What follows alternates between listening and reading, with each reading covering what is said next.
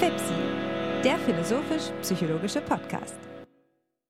Heute zum Thema der Einheit der Psychologie.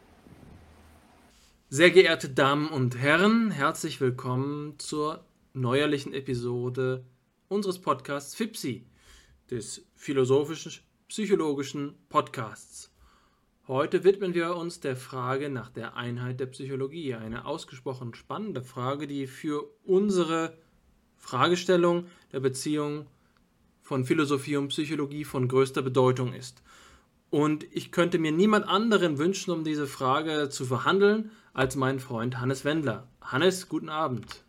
Grüß dich, Alexander. Es ist schön, wie immer mit dir zusammenzukommen. Und wie beim letzten Mal tragen wir des Nachts. Wir nachten, wenn man so will.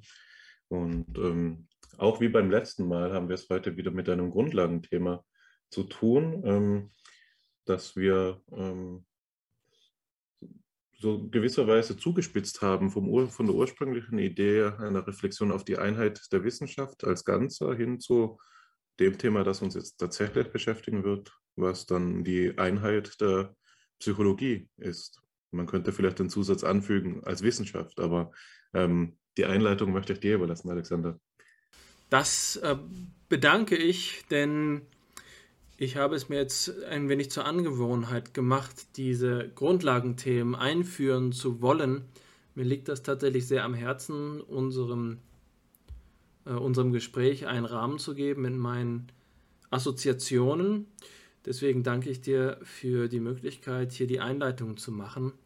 Die Einheit der Psychologie ist ein Thema, du hast es schon erwähnt, das insgesamt in den Zusammenhang der Einheitsfrage gehört, insofern als wir darüber sprechen können, dass eine Disziplin überhaupt Disziplin ist. Insofern ist die Einheit der Psychologie ein Spezialfall für die Frage nach der Einheit der Wissenschaft, aber sie ist eben nicht kommensurabel mit beispielsweise der Frage nach der Einheit der Physik. Wenn wir auf die Physik blicken, dann stellt sich das äh, Problem ganz anders.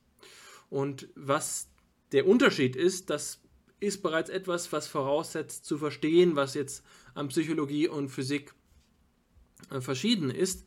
Um das aber wiederum spezifizieren zu können, ist vorausgesetzt, dass wir begreifen können, was Psychologie und Physik überhaupt sind.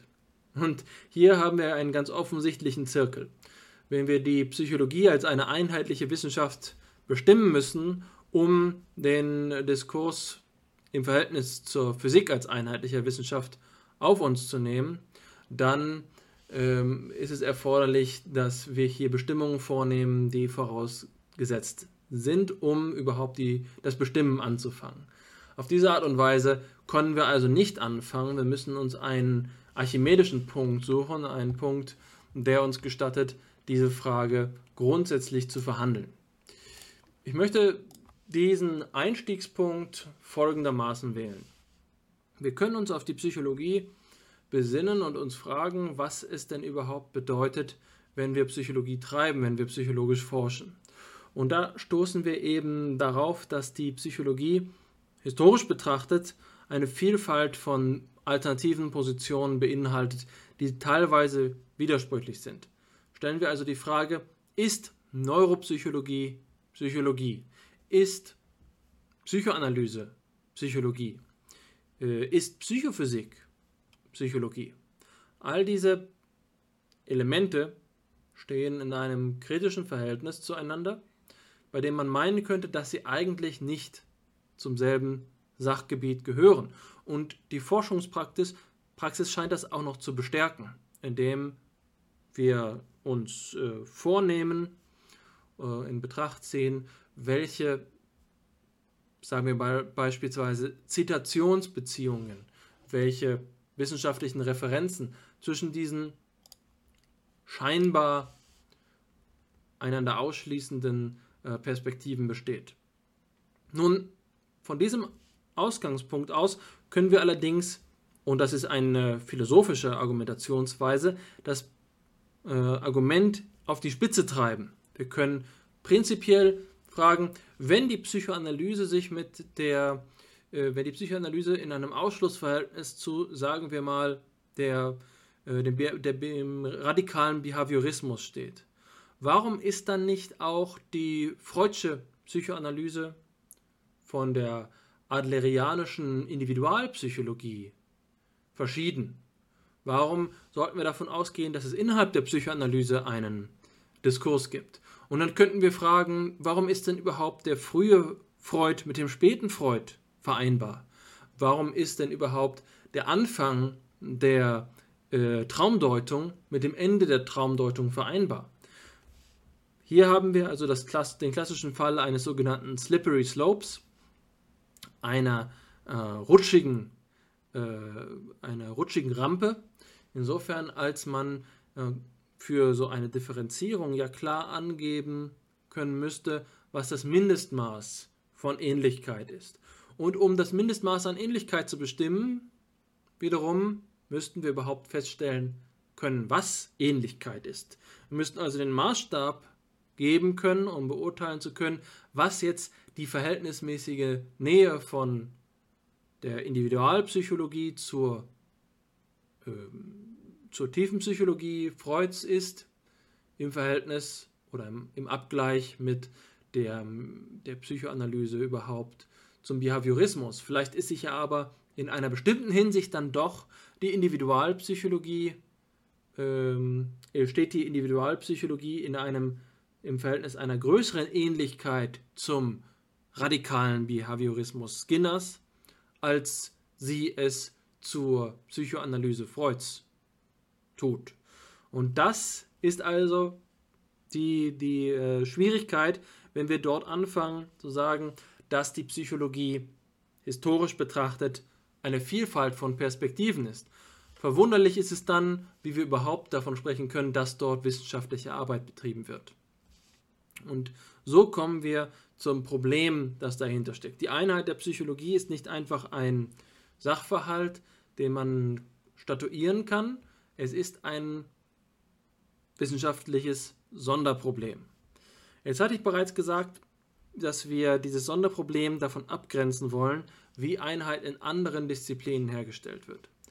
Wenn wir darauf blicken, was die Einheit der Physik ausmacht, dann blicken wir vor allen Dingen auf die Einheit des Gegenstandes. Und der Gegenstand der Physik ist die Materie.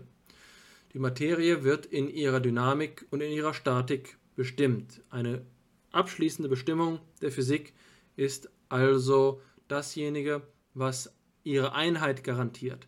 Die Physik vereinheitlicht sich in ihrem Fortschritt. Können wir dasselbe von der Psychologie behaupten, dass es eine performative Vereinheitlichung gibt, insofern als die äh, Psychologie in ihrem in ihrer Richtung, in ihrer wesentlichen Richtung, in der Richtung ihrer, ihres wissenschaftlichen Fortschritts dazu strebt, alle partikulären Perspektiven zu integrieren. Und das ist eben nicht der Fall. Wir können historisch keinen Anhaltspunkt dafür finden, dass das der Fall wäre. Jetzt ist es aber so, dass es eine strittige Behauptung ist, dass das nicht der Fall wäre. Ähm, schauen wir doch einfach mal darauf, nicht wie es tatsächlich gelaufen ist oder bisher gelaufen ist. Äh, in, also blicken wir nicht auf den Umstand, dass sich die Psychologie tatsächlich in, eher in einer Divergenzbewegung befindet, in denen die partikulären Einzeltheorien sich stärker voneinander unterscheiden, statt sich einander anzugleichen, blicken wir auf die, äh, das in dem Forschungsmuster angelegte ähm, Streben der Disziplin. Wir könnten zum Beispiel sagen, wenn die Psychologie eine empirische Wissenschaft ist und empirische Wissenschaften davon ausgehen, dass der Wissensgewinn in Abhängigkeit zu einer äh, Anhäufung von Beobachtungen und deren Interpretation steht, dann könnte man doch sagen, dass die Psychologie einheitlich wird, insofern als sie den Bereich des Erfahrbaren ähm, in ihren Untersuchungen kontinuierlich reduziert, der bisher noch nicht untersucht worden ist. Jede psychologische Untersuchung hat den Anspruch, etwas zu erforschen, was zuvor noch nicht untersucht worden ist, zumindest aus einer Perspektive zu untersuchen, die zuvor noch nicht gegeben ist und auf diese Weise eine Komplettierung vorzunehmen. Ansonsten wäre es ja überhaupt nicht gerechtfertigt, danach zu streben, bestimmte psychologische Untersuchungen aufzustellen. Also könnte man argumentieren, die Psychologie ist, auch wenn sie es bisher noch nicht erreichen konnte, doch auf Einheit ausgelegt. So wie es die Physik ist, die Schritt für Schritt beispielsweise die Anzahl der existenten Grundteilchen, der Bausteine der Materie zu äh, isolieren versucht. Also bisher 17 oder vielleicht sogar mittlerweile 18, wenn wir auf die jüngere Entwicklung gehen, ähm, Grundelemente aller Materie. Und so könnte man ja auch sagen, dass die Psychologie die Einheit von, ähm, die, die wissenschaftliche Einheit der Disziplin von der Einheit ihres Forschungsgegenstandes ableitet. Das wäre genau der Punkt zu sagen. Wenn die Psychologie ein, eine expansive empirische Wissenschaft ist, die einfach nur in einem, ähm, in einem positivistischen Sinne ihr Gegenstandsbereich möglichst abschließend hm, besprechen muss, untersuchen muss, protokollieren muss, dann strebt sie doch auf Einheit zu, auch wenn es bisher noch nicht gelungen ist. Es scheint eben nur ein ungemein reicheres Projekt zu sein. Die Psychologie muss zunächst einmal notwendigerweise divergent sein, auseinanderstreben, insofern als erst einmal alles gesichtet werden muss, was es dann zu vereinigen gilt. So, das führt uns natürlich an den Punkt, an dem wir die Gegenstandsfrage verhandeln müssen. Ist denn der, überhaupt der Gegenstand der Psychologie ein einheitlicher? So könnte man andersherum auch meinen, dass es eben nicht der Fall sei, dass die Psychologie eine Wissenschaft sei, die, ähm, mit, äh, die es mit teilweise materiellen und teilweise nicht materiellen Problemen und Gegenständen zu tun hat. Das ist etwas, bei dem man sagen könnte, dieser Weg zur Bestimmung der Einheit der Psychologie ist von der Gegenstandsfrage abhängig und die Gegenstandsfrage ist, wie wir ja in den äh, vorherigen Folgen bereits mehrfach besprochen haben, noch nicht zu einer zufriedenstellenden Antwortung, Beantwortung gebracht worden. Nun blieb, bleiben uns von diesem Punkt ausgehend zwei Alternativen. Entweder sagen wir, nun, zwar mag die Gegenstandsfrage der Psychologie noch nicht beantwortet sein, aber dereinst wird sie beantwortet werden und in diesem Moment gelingt uns dann die Vereinheitlichung des Feldes. Das ist eine Position, die einen großen Optimismus auszeichnet. Die Alternative wäre eben zu sagen, die, ähm, die, die Gegenstandsfrage ist nicht zu beantworten oder zumindest nicht realistisch zu beantworten in einer Art und Weise, in der psychologische Forschung äh, betrieben werden kann. Anders gesagt, wenn die ähm, Gegenstandsfrage nicht in einer absehbaren Zeit beantwortet werden kann, müsste die Psychologie eigentlich innehalten. Sie müsste eigentlich abwarten und unter Umständen ewig warten, bis sie überhaupt einheitlich forschen kann. Auch das ist erstens nicht der Fall und zweitens nicht wünschenswert. Dementsprechend können wir die Einheit der Psychologie im Gegensatz zur Physik nicht über eine a priorische Setzung oder eine konzeptuelle Setzung ihres Gegenstandes, Gegenstandsbereiches gewinnen. Hier sehen wir, dass das Problem der Einheit der Psychologie ein, ähm, eine Beziehung, ein Mobile von verschiedenen Teilen Aspekten beinhaltet, die nicht einfach nur danach fragt, wie können wir die verschiedenen Teilbereiche der Psychologie, sagen wir mal klinische Psychologie, pädagogische Psychologie und Arbeits- und Organisationspsychologie in einen Dialog bringen. Das ist, wäre nur eine performative äh, Bezugnahme. Das wäre noch nicht Einheit. Einheit ist hier in einem starken Sinne gemeint, dass all das, was psychologisch betrieben wird, auch tatsächlich zusammengehört. Dass das eine, ähm, eine, einen gemeinsamen Grund hat. Und mit Grund meine ich eben, dass es einen Realgrund gibt, dass dort etwas, es ist, dass es einen Akt des psychologischen Forschens gibt, der in jedem Fall des, einzelnen psychologischen ähm, Forschungsart, der einzelnen Untersuchung auch vorliegt.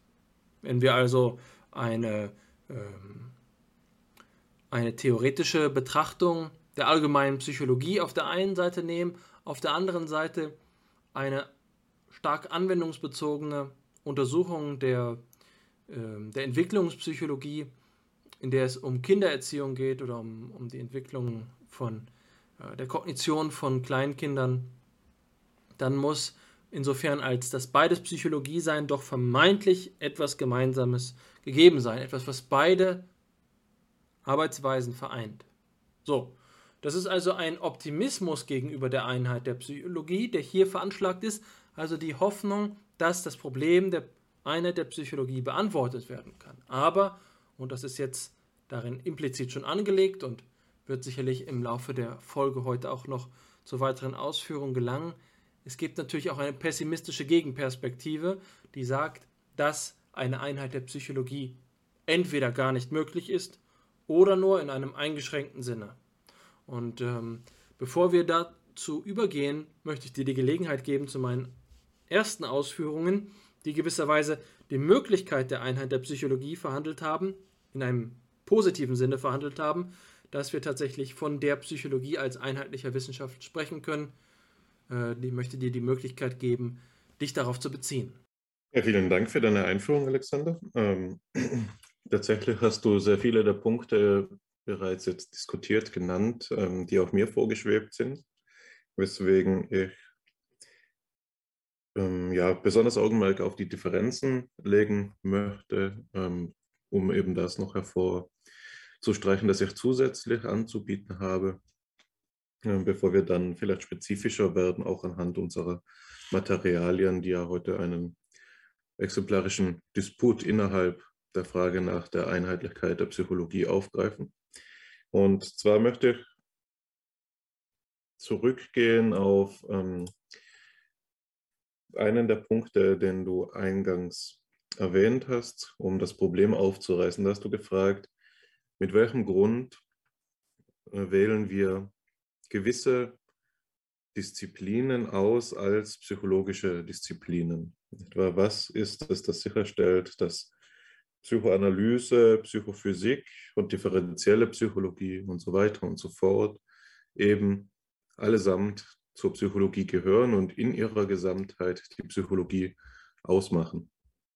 Und, da hast du verschiedene Antwortmöglichkeiten ähm, konstruiert, nicht wahr? Die naheliegendste, die vermutlich auch die ist, die man an der Universität mit der größten Wahrscheinlichkeit wenn man eben Psychologie studiert, zu Gehör bekommt, ist die Antwort, dass das, was sie verbindet, die wissenschaftliche Methode ist. Die Einheit der Wissenschaft ist konstituiert durch die Methode, die sie anwendet.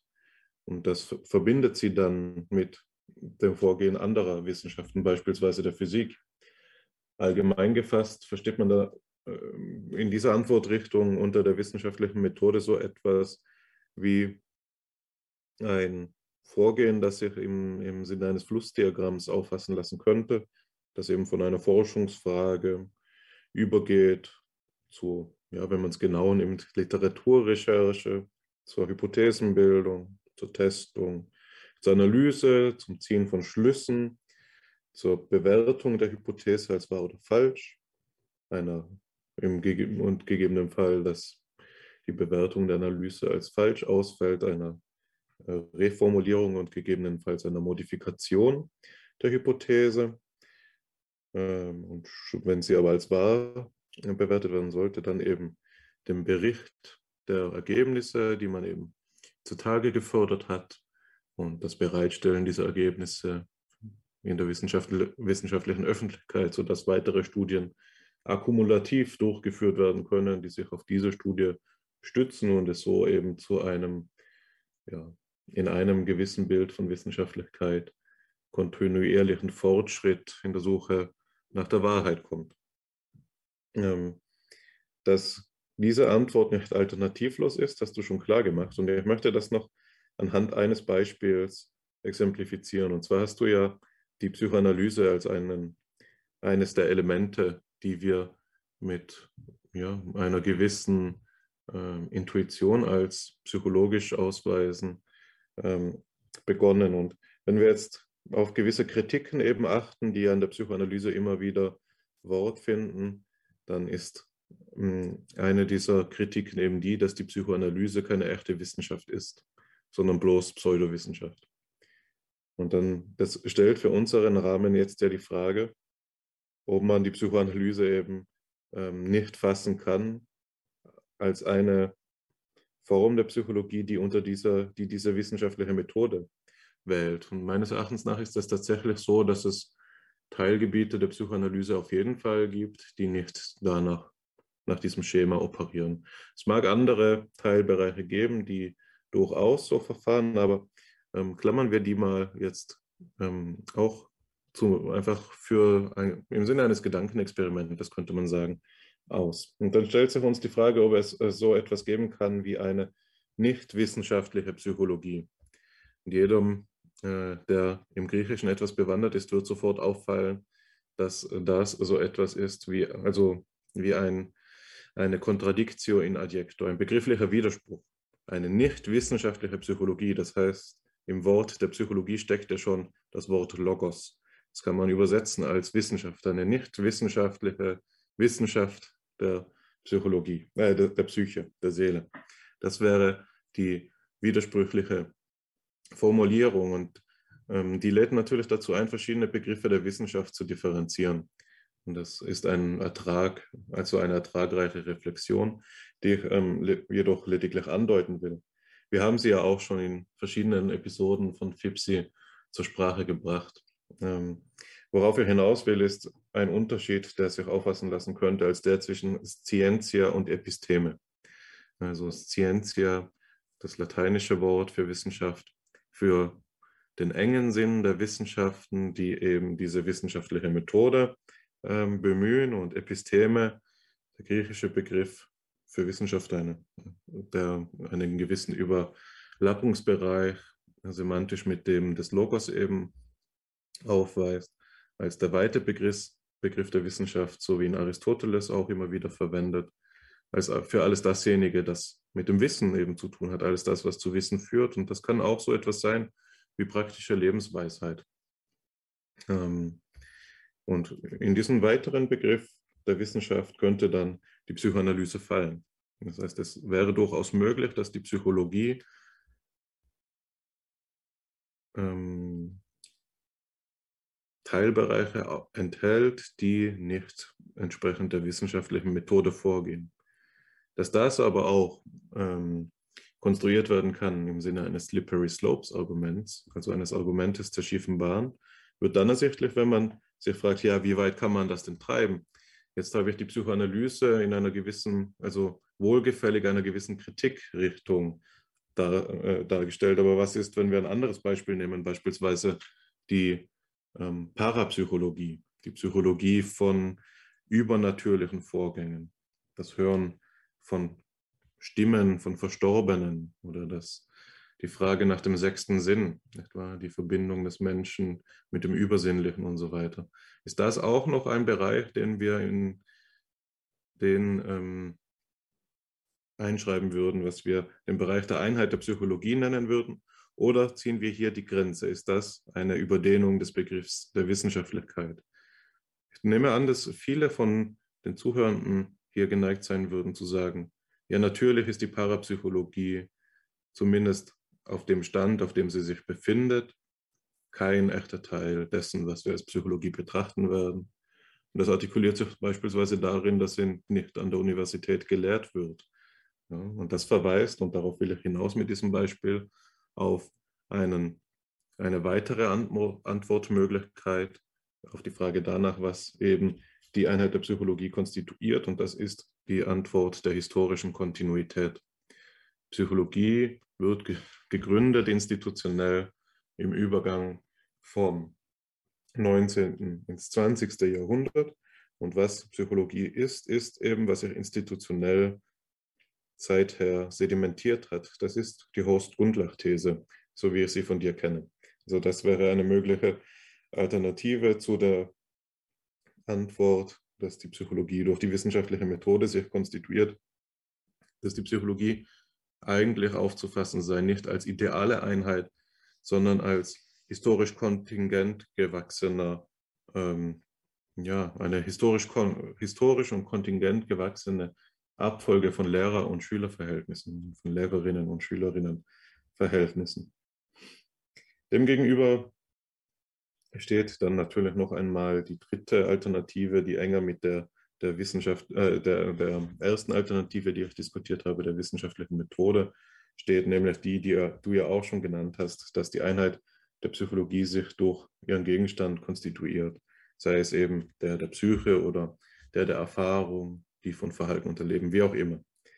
Das ist hier die äh, Grenzscheide. Wir haben auf der einen Seite die Option der idealen Einheit ähm, der Psychologie durch Methode oder Gegenstand und auf der anderen Seite die materiale Einheit, nenne ich es einmal, der Psychologie im Sinne einer historischen Kontinuität. Hm.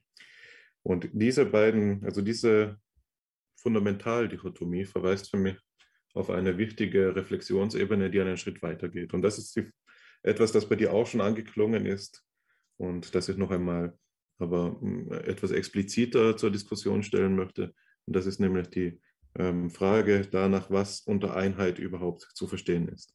Also was meinen wir, wenn wir nach der Einheit der Psychologie fragen? Dann dürfen wir nicht nur fragen danach, was die Psychologie ausmacht, sondern auch, was das Wesen der Einheit ist. Und so ähm,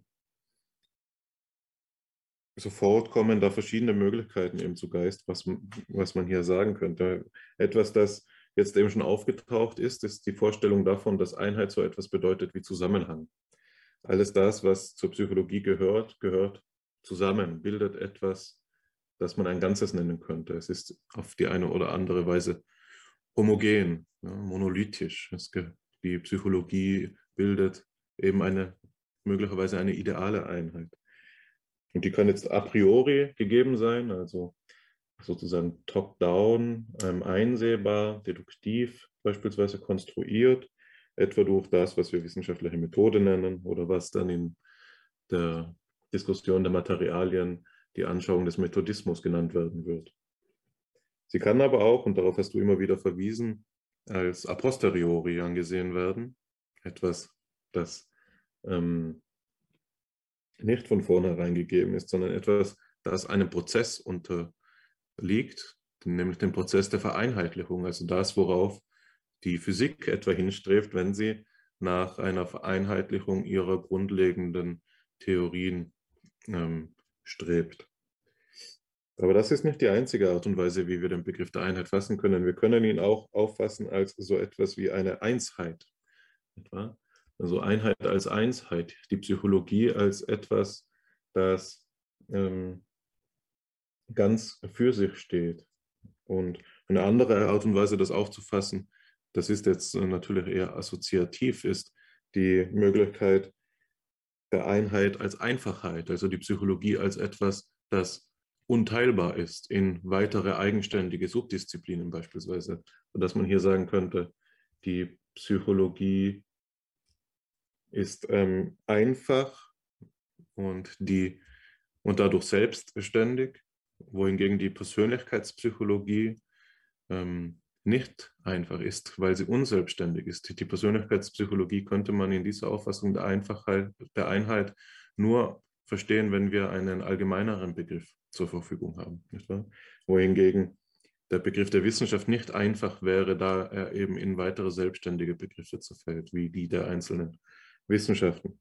Das ist natürlich, wenn man es so darstellt, ein, ähm, ein relativer Begriff, einer, der sich je nach Betrachtungsebene ändert. Aber es ist wichtig eben, und darauf will ich hinaus einzig festzuhalten, dass der Begriff der Einheit einer ist, der eigens reflektiert werden kann und der in seiner Reflexion eben Rückschlüsse auf das erlaubt, was wir dementsprechend unter der Wissenschaft der Psychologie verstehen können.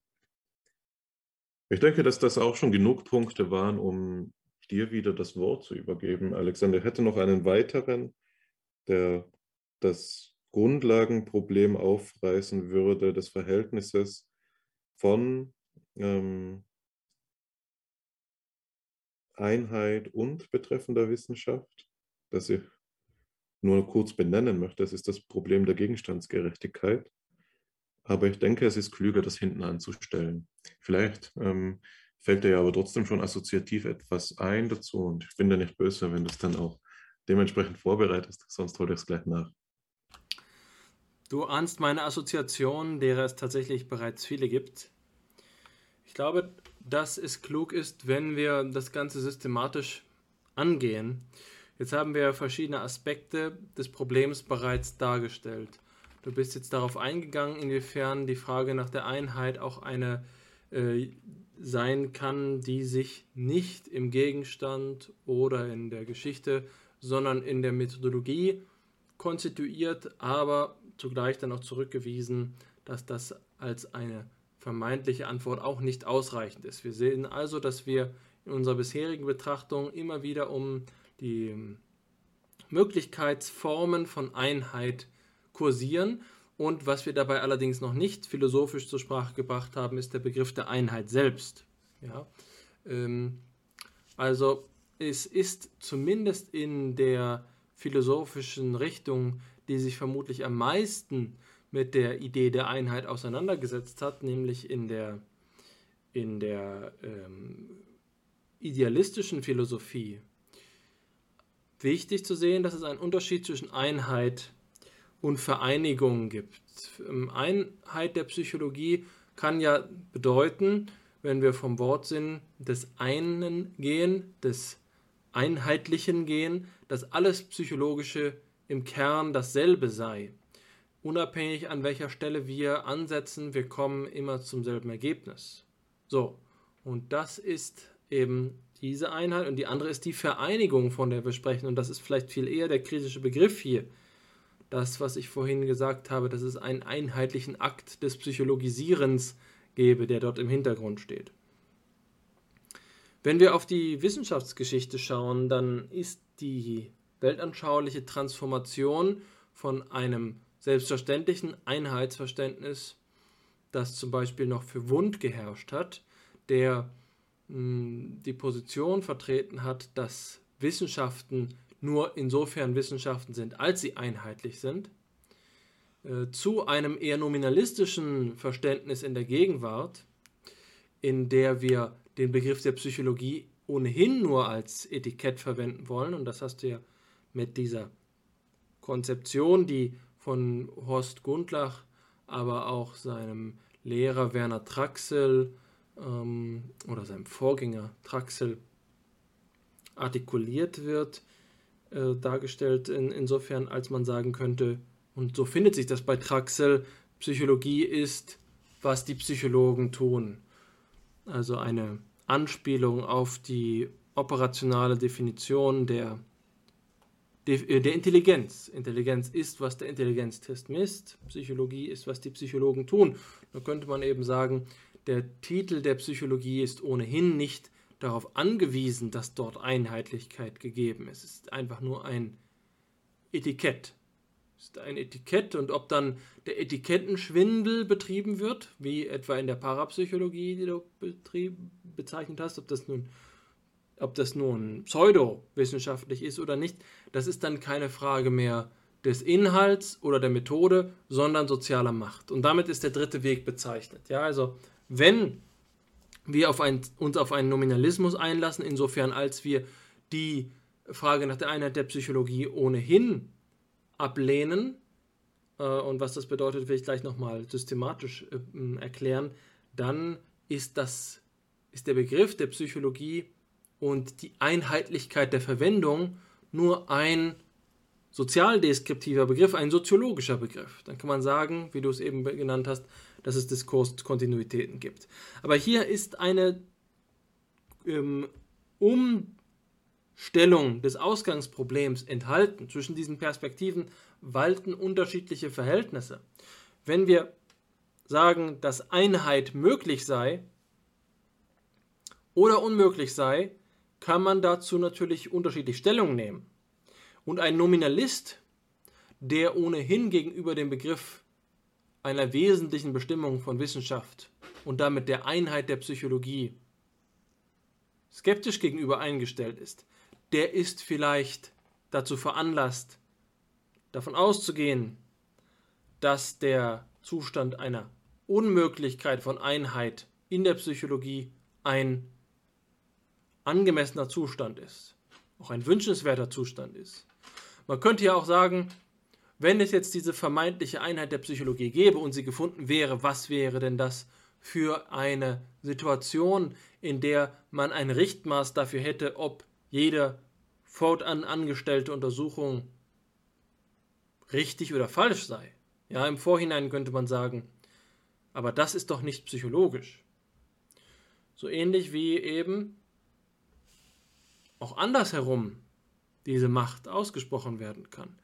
Wenn es ein Monopol oder ein Oligopol der, ähm, der Zuschreibung von psychologischer Würde gibt, dann ist auch hier unter Umständen so etwas wie das Prädikat, das ist doch nicht psychologisch, das ist doch nicht wissenschaftlich möglich.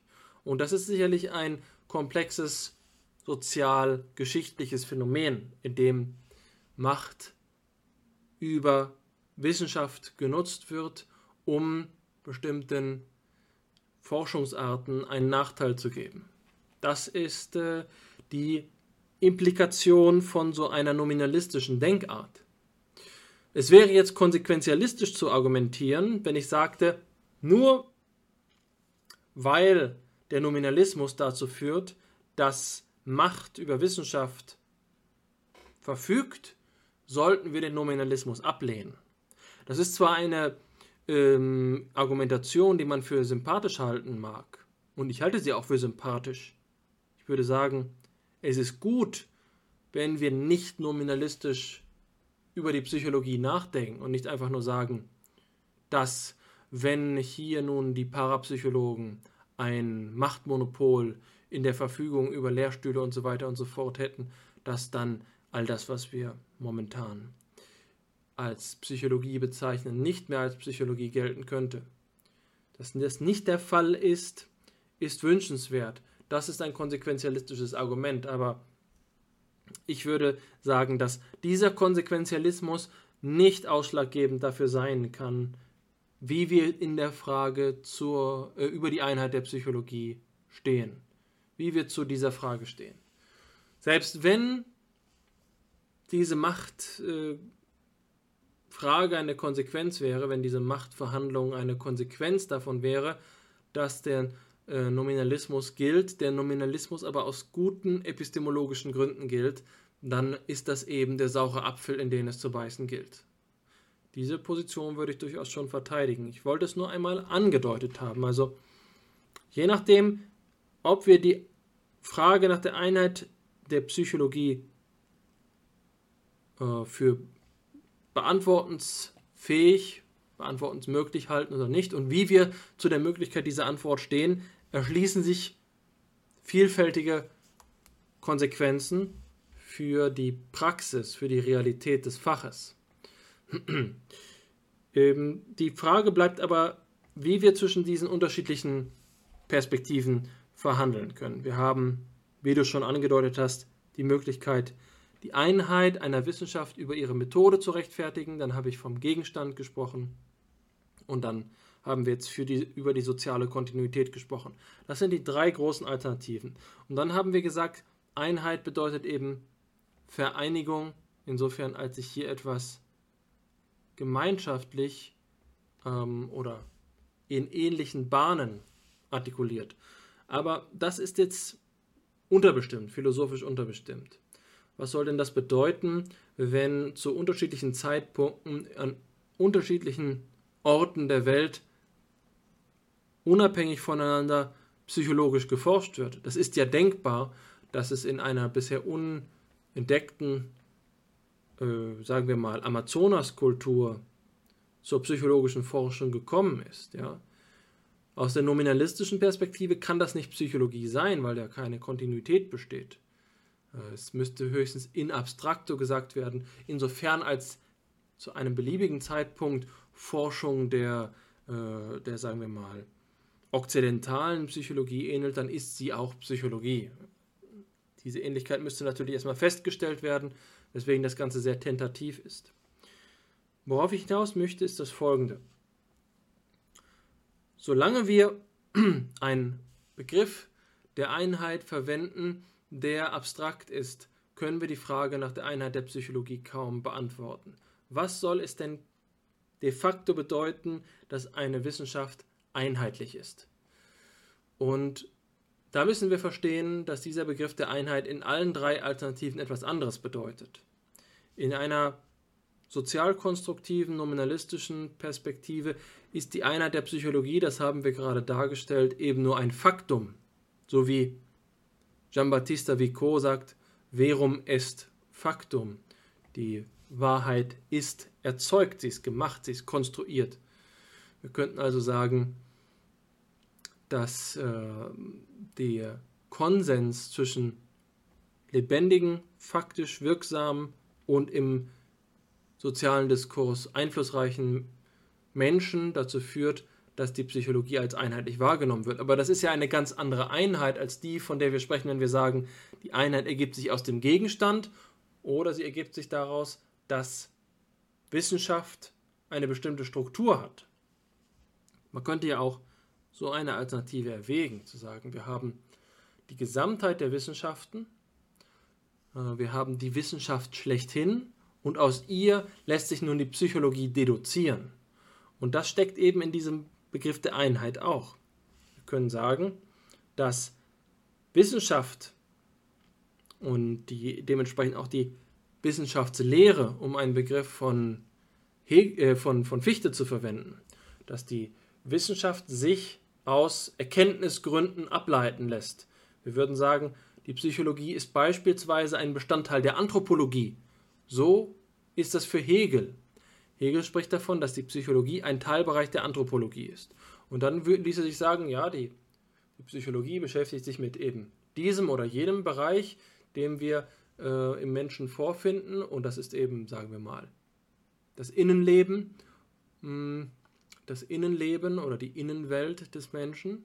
Das ist ja eine, eine denkbare Position die sich im Menschen findet und der Mensch findet sich in der kosmologischen Ordnung an dieser oder jener Stelle. Und so haben wir also eine vollständige Deduktion, die meinetwegen beginnt beim, bei einer kosmologischen Uridee, dem, der Idee des Seins, sagen wir einfach der Idee des Seins, aus der Idee des Seins ergibt sich dann das Wesen des Menschen und im Menschen finden wir dieses Innenleben und das, das ist dann der Ort der Psychologie. Und hier heißt dann Einheit eben äh, auch insofern Einheit, als tatsächlich alles psychologische Forschung einem der Erschließung dieses einen äh, ontologischen Sachverhalts dient. Das ist ein Begriff von Einheit.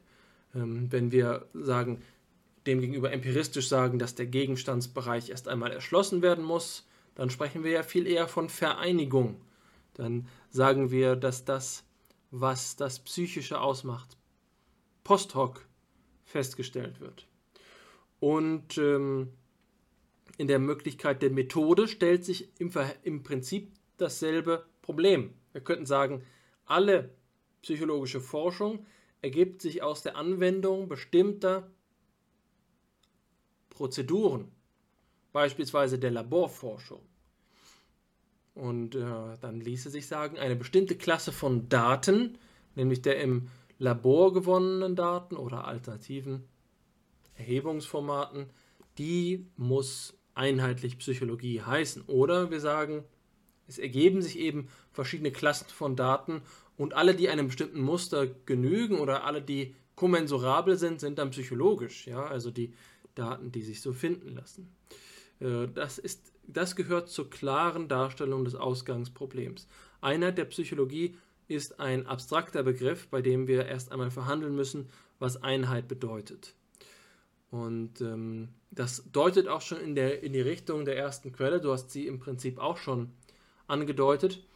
Hm, ich werde, sie, ich werde sie jetzt noch nicht vorlesen, aber ich lege dir nahe, dass du sie, falls dir in der Zwischenzeit nicht noch etwas äh, zum bisher Gesagten eingefallen sein sollte, vorliest. Hm, mir ist einiges eingefallen, aber ich denke, dass wir, dass dein Beitrag sich ganz gut zugespitzt hat auf diese Quelle, weswegen ich den Schwung der Argumentation nicht hemmen will. Ich kann ja nachher noch was dazu sagen, ausatmend gewisserweise. Es handelt sich bei der ersten Quelle um ein Zitat von Dieter Münch, jemand, den wir gerade in der Vorbereitung der heutigen Episode ja noch fieberhaft online recherchiert haben, wenn man so will. Und jemand, der sich eben auch als jemand bewiesen hat, der notorisch schwer ausfindig zu machen ist in der digitalen Welt.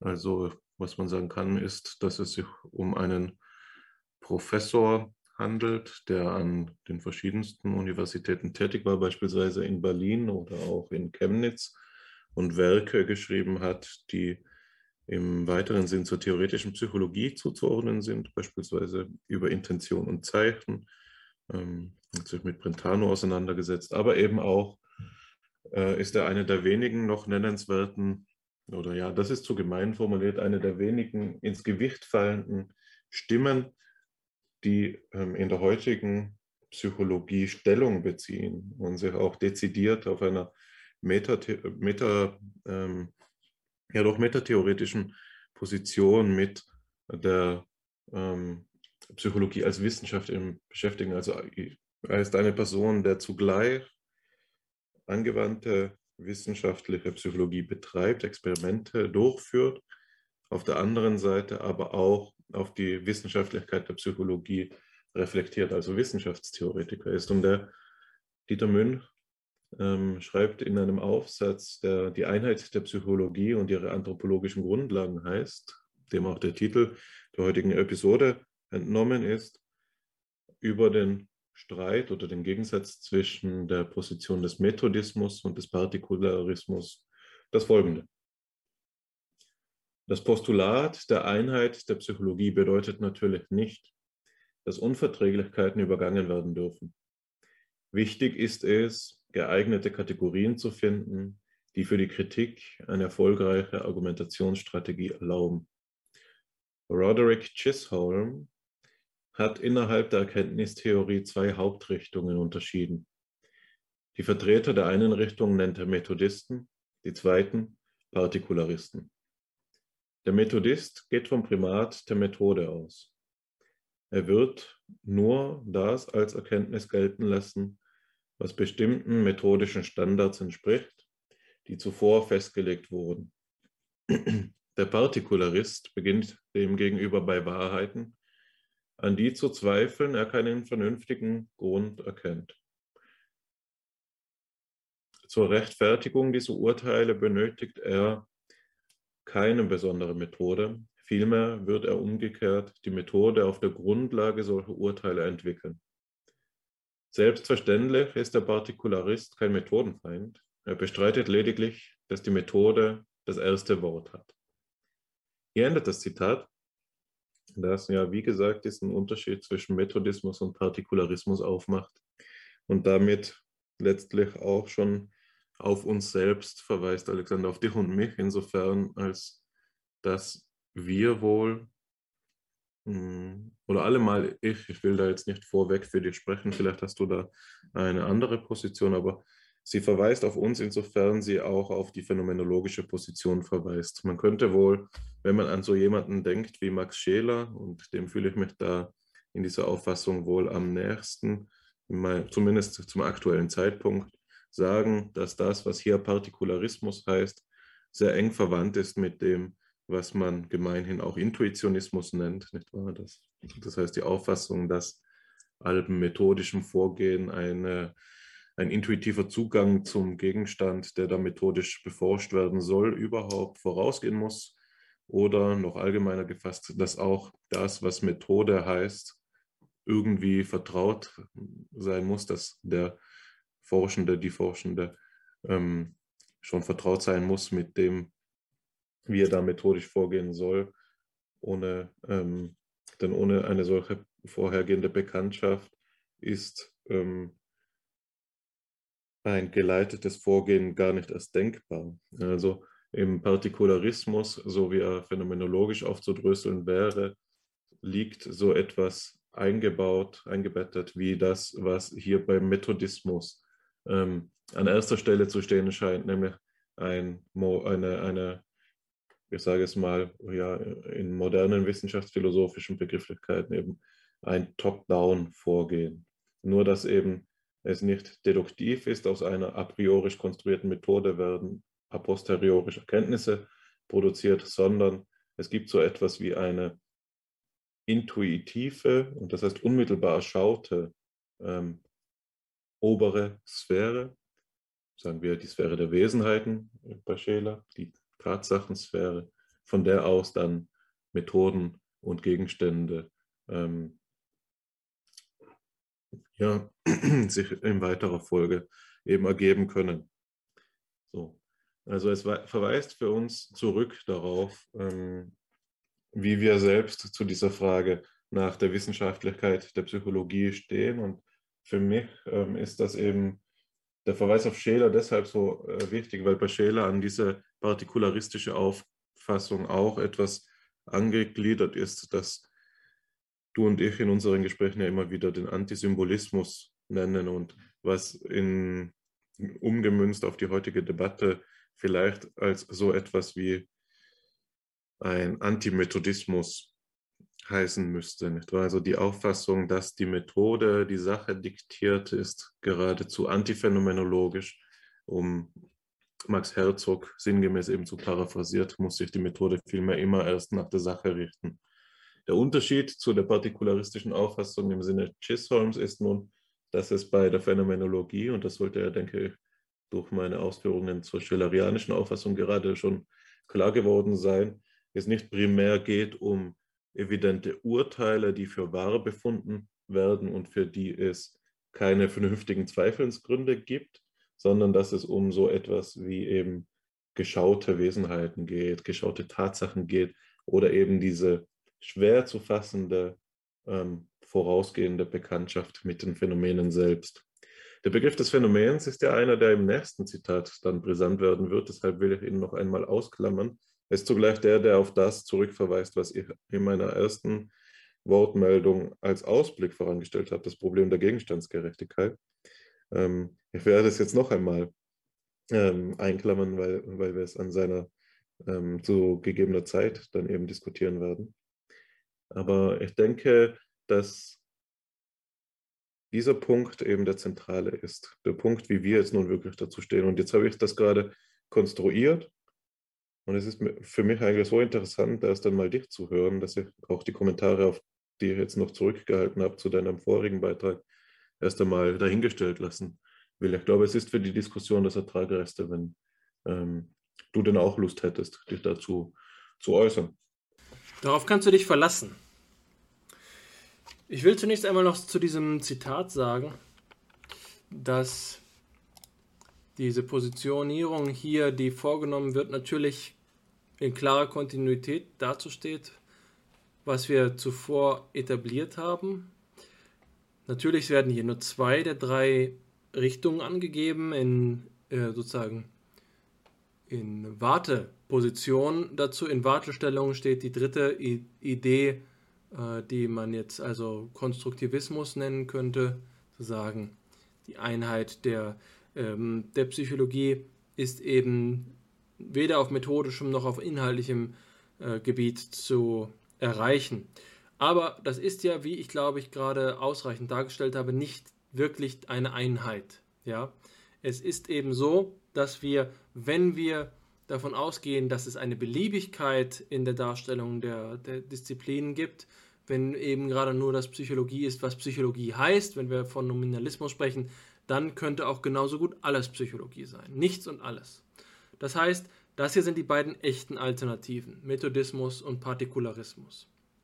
Jetzt ist deine Überlegung, dass hinter dem Partikularismus ein Intuitionismus steht und dass dieser Intuitionismus mit der Phänomenologie verschwistert ist.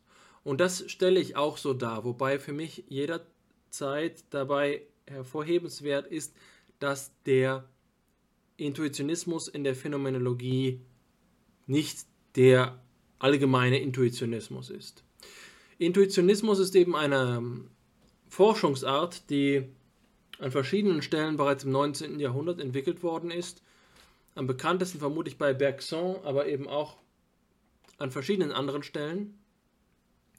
Und Intuitionismus ist in der Regel mit dieser Idee verbunden, was wir hier in einer unglücklicherweise mehrdeutigen Formulierung finden, nämlich Wahrheiten, an die zu zweifeln kein vernünftiger Grund besteht. Das Problem an dieser Formulierung ist der vernünftige Grund. Also wenn das Kriterium für den Zweifel an Wahrheiten Vernunft ist und die Vernunft jetzt aber selbst äh, etwas ist, was auf Wahrheiten angewiesen ist, dann haben wir es hier mit einem Zirkel zu tun. Und das ist eben das große Problem bei Intuitionisten, das Problem der Rechtfertigung und Geltung. Und deswegen muss ich hervorheben, dass die Phänomenologie davon absteht. Die Phänomenologie hat sich über, ihre, über ihr Bestehen für lange Zeit und bis auch in die Gegenwart immer wieder dem Intuitionismus-Vorwurf ausgesetzt gesehen. Und es ist ein wesentliches Anliegen phänomenologischer Forschung, diesen Intuitionismus-Verdacht auszuräumen, sich also zum Beispiel von Bergson abzugrenzen. Zwar ist es so, dass der Ausgangspunkt der phänomenologischen Forschung auch in gewisser Weise das, was hier reale Welt heißt, ist, die Sachen selbst. Aber was sich damit, was sich dahinter verbirgt, was damit gemeint ist, besser gesagt, dahinter verbirgt sich nichts. Es ist eben genau das, sondern was das ist, was das heißt, sich auf die reale Welt zu beziehen, das ist eben kein Schicksalsglaube und das ist auch kein, ähm, keine andere Art von Glauben, sondern das ist, das zu bestimmen, ist das Kerngebiet der Phänomenologie. Die Phänomenologie ist der kritische Diskurs eben genau dieses Umstandes. Wo also ein naiver Intuitionismus sagt, ja, hier ist reale Welt und ich glaube an sie, droht er mit einem Alltagsverstand zu konvergieren, mit einem Mystizismus teilweise. Und davon könnte nichts weiter abstehen als die Phänomenologie, die gerade hier nicht dazu bereit ist, Präsuppositionen einzugehen, sondern diese Idee der, äh, des Phänomenbezugs in dem größten Detailgrad zu bestimmen. Das ist hier ähm, also so, dass die Phänomenologie durchaus auf Intuition im Sinne von Anschauung angewiesen ist, dass ihr ganzes Projekt aber darauf hinausläuft, zu bestimmen, inwiefern überhaupt etwas Anschauung sein kann. Und insofern steht die Phänomenologie sicherlich auf der Seite des Partikularismus, wenn die Alternative der Methodismus ist. Aber innerhalb des Partikularismus müssten wir einen phänomenologischen von einem nicht phänomenologischen Partikularismus unterscheiden. Jetzt ist es eben so, mm, dass wir, wenn wir zum Beispiel in die kulturhistorische Schule schauen, bei Vygotsky, der uns in einer der kommenden Folgen von Fipsi wieder äh, beschäftigen wird, mm, dann findet sich dort die Position, dass der Methodismus eine Schwäche hat. Und das klingt ja hier auch schon an. Münch ent, ähm, entpuppt sich in seiner etwas tendenziösen Darstellungsweise ja eigentlich auch als Partikularist. Jedenfalls findet sich bei Vygotsky die Auffassung, dass im, Methodis im Methodismus eigentlich davon gesprochen werden müsste, dass die Psychologie eine Naturwissenschaft sei, die mit naturwissenschaftlicher Methode ein nicht naturwissenschaftliches Objekt untersucht. Und das ist die Schwierigkeit eben beim Begriff der Methode. Und da grenzt das Ganze auch an seinen Schwachpunkt. Da stößt das Ganze an seinen Schwachpunkt. Der Begriff der Methode ist nur in abstracto eben der der Methode. Das lässt sich sogar dafür formulieren, wo wir das Höchstmaß an Methodizität finden, nämlich in der reinen, formalen Methodologie, die mathematisch ist. Die Mathematik ist eine Wissenschaft, ist eine Untersuchungsart, ist eine, ein Wissensgebiet, das nicht ähm, unabhängig von allen ihren Inhalten einfach nur aus einem äh, kreativen Akt heraus Formeln aufstellen kann. Die Grundlagen der Mathematik sind, und das hatten wir in vorherigen Episoden von FIPSI angesprochen, ähm, diskussionswürdig und finden am Anfang des 20. Jahrhunderts in einem Widerstreit zwischen verschiedenen Positionen, zwischen Formalismus, Intuitionismus und Logizismus äh, ihren Ausdruck. Diese äh, Grundlagen der Mathematik sind zwar ähm, zweif sind in jedem Fall zweifelhaft, aber doch äh, deswegen eben nicht dazu in der Lage, so etwas wie eine reine formale Methodik der Naturwissenschaften zur Verfügung zu stellen. Mathematik ist eben eine Operation in Akten. Mathematik ist ein voraussetzungsreiches Unterfangen. Sie ist nicht identisch mit der Logik. Logik und Mathematik sind zwei unterschiedliche Gebiete und auch da lässt sich von Logik allenfalls als regulativer Idee sprechen, die gewisserweise eben das äußerste Maximum an Ordnung im Denken, in der Voraussetzung des Denkens sogar bezeichnet.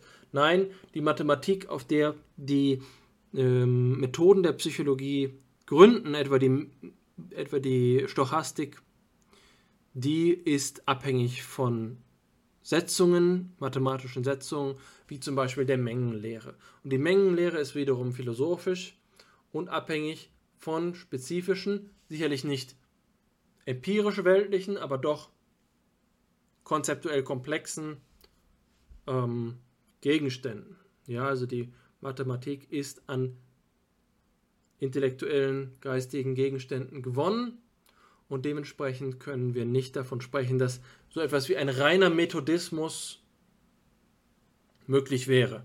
Der lässt sich immer nur behaupten, wenn wir davon ausgehen, dass es, dass Mathematik eben abstrakt gedacht im Hintergrund steht und zur Verfügung steht, um aus ihr unerschöpflich und unerklärlich eigentlich auch Methoden herbeizuziehen, wie sagen wir mal, die lineare Algebra oder wie auch immer die, äh, die, äh, die Stochastik, ohne dass die diese ähm, Einsichtsformen, diese, diese mathematischen Gebiete ihrerseits Gründe hätten. Nein, die Mathematik hat Gründe und dementsprechend haben alle mathematischen Anwendungen innerhalb der, ähm, der Psychologie, insbesondere aber auch das Messen, Voraussetzungen und das mathematische Gebiet der Messtheorie ist ein ausgesprochen komplexes Gebiet. Dementsprechend können wir nicht davon sprechen, dass Methodismus für sich etwas Selbstständiges wäre. Und darauf will eben Vygotsky hinaus. Wir könnten sagen, die Psychologie ist eine Wissenschaft, eine einheitliche Wissenschaft, insofern als sie naturwissenschaftliche Methoden anwendet. Und als naturwissenschaftliche Methoden bezeichnen wir eben einen speziellen, eine spezielle Gruppe, eine spezielle Klasse der mathematischen Operationen. Und da ist jetzt eben die, da stößt das Ganze an ähm, eine Grenze und das ist eben, dass eine reine Methode nicht äh, psychologische Untersuchungen bilden kann. Es muss immer noch die Frage nach dem Inhalt gegeben sein oder beantwortet werden, die Frage nach dem, nach dem Gegenstand, nach dem, was gemessen wird, um es einfach ganz konkret zu sagen, die muss zu einem gewissen Grad immer mit thematisiert werden. Das heißt, Methode ist nicht, ist, ist kein selbstgenügsamer Begriff. Methoden allein ergeben keine Wissenschaften. Und deswegen ergibt sich aus dem Methodismus die Gefahr, dass doch wieder die Spaltung der Psychologie resultiert. Wenn wir rein methodisch eine Einheit fassen wollen, setzt das immer voraus, dass wir einen abstrakten Methodenbegriff haben. Methoden sind nie ohne ihre jeweiligen Gegenstände denkbar. Deswegen muss die Gegenstandsfrage in einer, wenn auch minimalen Fassung immer mitgegeben sein, zumindest auf dem Niveau, auf dem wir fragen, woher die Methoden denn stammen und was uns darin eine Rechtfertigung gibt, die Methoden auf eine spezifische Art und Weise anzuwenden. Die Verfahrenspraxis des Messens ist keine Trivialität. Man sagt nicht einfach, nun gut, es befindet sich eine Person in einem Versuchslabor und dabei entstehen eben Beobachtungen. Das ist ein, ähm, das ist ein Satz, den wir formulieren können, weil wir all diese Fragen schon beantwortet haben. Das setzt das voraus, was wir eigentlich erst klären wollen. Die Methodenfrage ist keine selbstgenügsame Frage. Jetzt könnte man sagen, weil der Methodismus auf diese Art und Weise fragwürdig ist, weil Methoden nicht selbstständig sind und die, ähm, der Methodismus nicht die Spaltung der Psychologie aus eigener Kraft abwehren kann, muss es ja wohl der Partikularismus sein. Aber das ist ja gerade eine Position, die das ganze Problem der Gegenstandsfrage beinhaltet. Ja, also der Partikularismus ist eine, ähm, äh, eine Betrachtungsart, die ähm, anspruchsvoll ist, die voraussetzungsreich ist. Die Antwort, die Münch darauf gibt, ist, ja gut, der Partikularismus muss anthropologisch fundiert sein und ja, das ist äh, eben ein Projekt, das der psychologischen Anthropologie, das ähm, sich als ausgesprochen schwierig herausgestellt hat. Also nur weil der Methodismus fragwürdig ist, hat der Partikularismus noch lange nicht gewonnen. Das Problem der Einheit der Psychologie bleibt ein echtes Problem. Und das sieht auch jemand so, den wir nun in, unserem, in unserer zweiten Quelle anführen wollen. Und das ist nämlich Wolfgang Mack. Wolfgang Mack ist ein Zeitgenosse, ähm, der, also hier in diesem Text, der mittlerweile auch 20 Jahre alt ist, ähm, der in, in, in einem Kommentar auf den Text, aus dem wir eben ein, äh, eine Passage vorgelesen haben, jetzt Bezug nimmt auf die Frage der Einheit der Wissenschaft, aber kritisch Position, ähm, äh, Bezug nimmt, Position bezieht. Das Ganze ist veröffentlicht im Journal für Psychologie, ein ähm, Journal, das ich an dieser Stelle nochmal ins rechte Licht rücken möchte.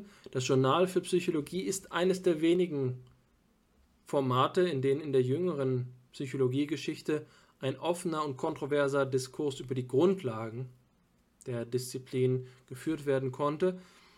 Und zwar in ganz verschiedenen Richtungen. Beispielsweise in die Richtung der kritischen Psychologie, aus der heraus das Journal für Psychologie hervorgegangen ist, aber eben mittlerweile auch aus einem ganzen ähm, Bereich, aus einem viele äh, geringfügig oder als geringfügig zu erachtende Teilgebiete und Teilströmungen der psychologischen Forschung umfassen ist, die, ist das Journal für Psychologie eine Plattform für einen glücklicherweise heterogenen Dialog innerhalb der Psychologie. Und das ist eben auch schon vor 20 Jahren der Fall gewesen. Deswegen hier also nicht nur eine mit Dieter Münch vertretene, spannende, anspruchsvolle, phänomenologisch inspirierte Position, sondern auch bei Wolfgang Mack eine Gegenposition, also ein lebendiger Dialog. Also hier ein kleines, ein kleines Plädoyer für das Journal für Psychologie. Wolfgang Mack schreibt in Antwort auf Dieter Münch das folgende. Kritiker der naturwissenschaftlichen Psychologie sind häufig vorschnell im Äußern von Unbehagen angesichts mathematischer Modellbildungen in der Psychologie. Methoden und Verfahren sind kein Problem, sondern deren Interpretation und Rechtfertigung. Die Repräsentationstheorie der Messung entwickelte ein kritisches Instrumentarium, um zu prüfen, ob Messungen dem Gegenstand angemessen sind. Eher ist der akademischen Psychologie vorzuwerfen, dass sie wenig gegenstandsadäquate Messmodelle hat, vor allem wenn es um komplexe dynamische Prozesse geht. Das kritische Potenzial der in der akademischen Psychologie entwickelten Methoden halte ich für weitreichend wobei die Grenzen dieses Potenzials selten kritisch reflektiert werden. Nach einer Auslassung geht es folgendermaßen weiter. Die Frage nach der Gegenstandsangemessenheit ist eine grundlegend methodologische Frage. Denn Gegenstände sind immer nur unter Rücksicht einer bestimmten Methode gegeben. Auch die Phänomenanalyse ist eine Methode und ich glaube nicht, dass Methodisten sie pauschal ablehnen. Wobei einzuräumen ist, dass Methodisten unter Phänomen etwas anderes verstehen dürften als ein Phänomenologe. Damit ist, das will ich in Klammern sagen, eben Dieter Münch gemeint.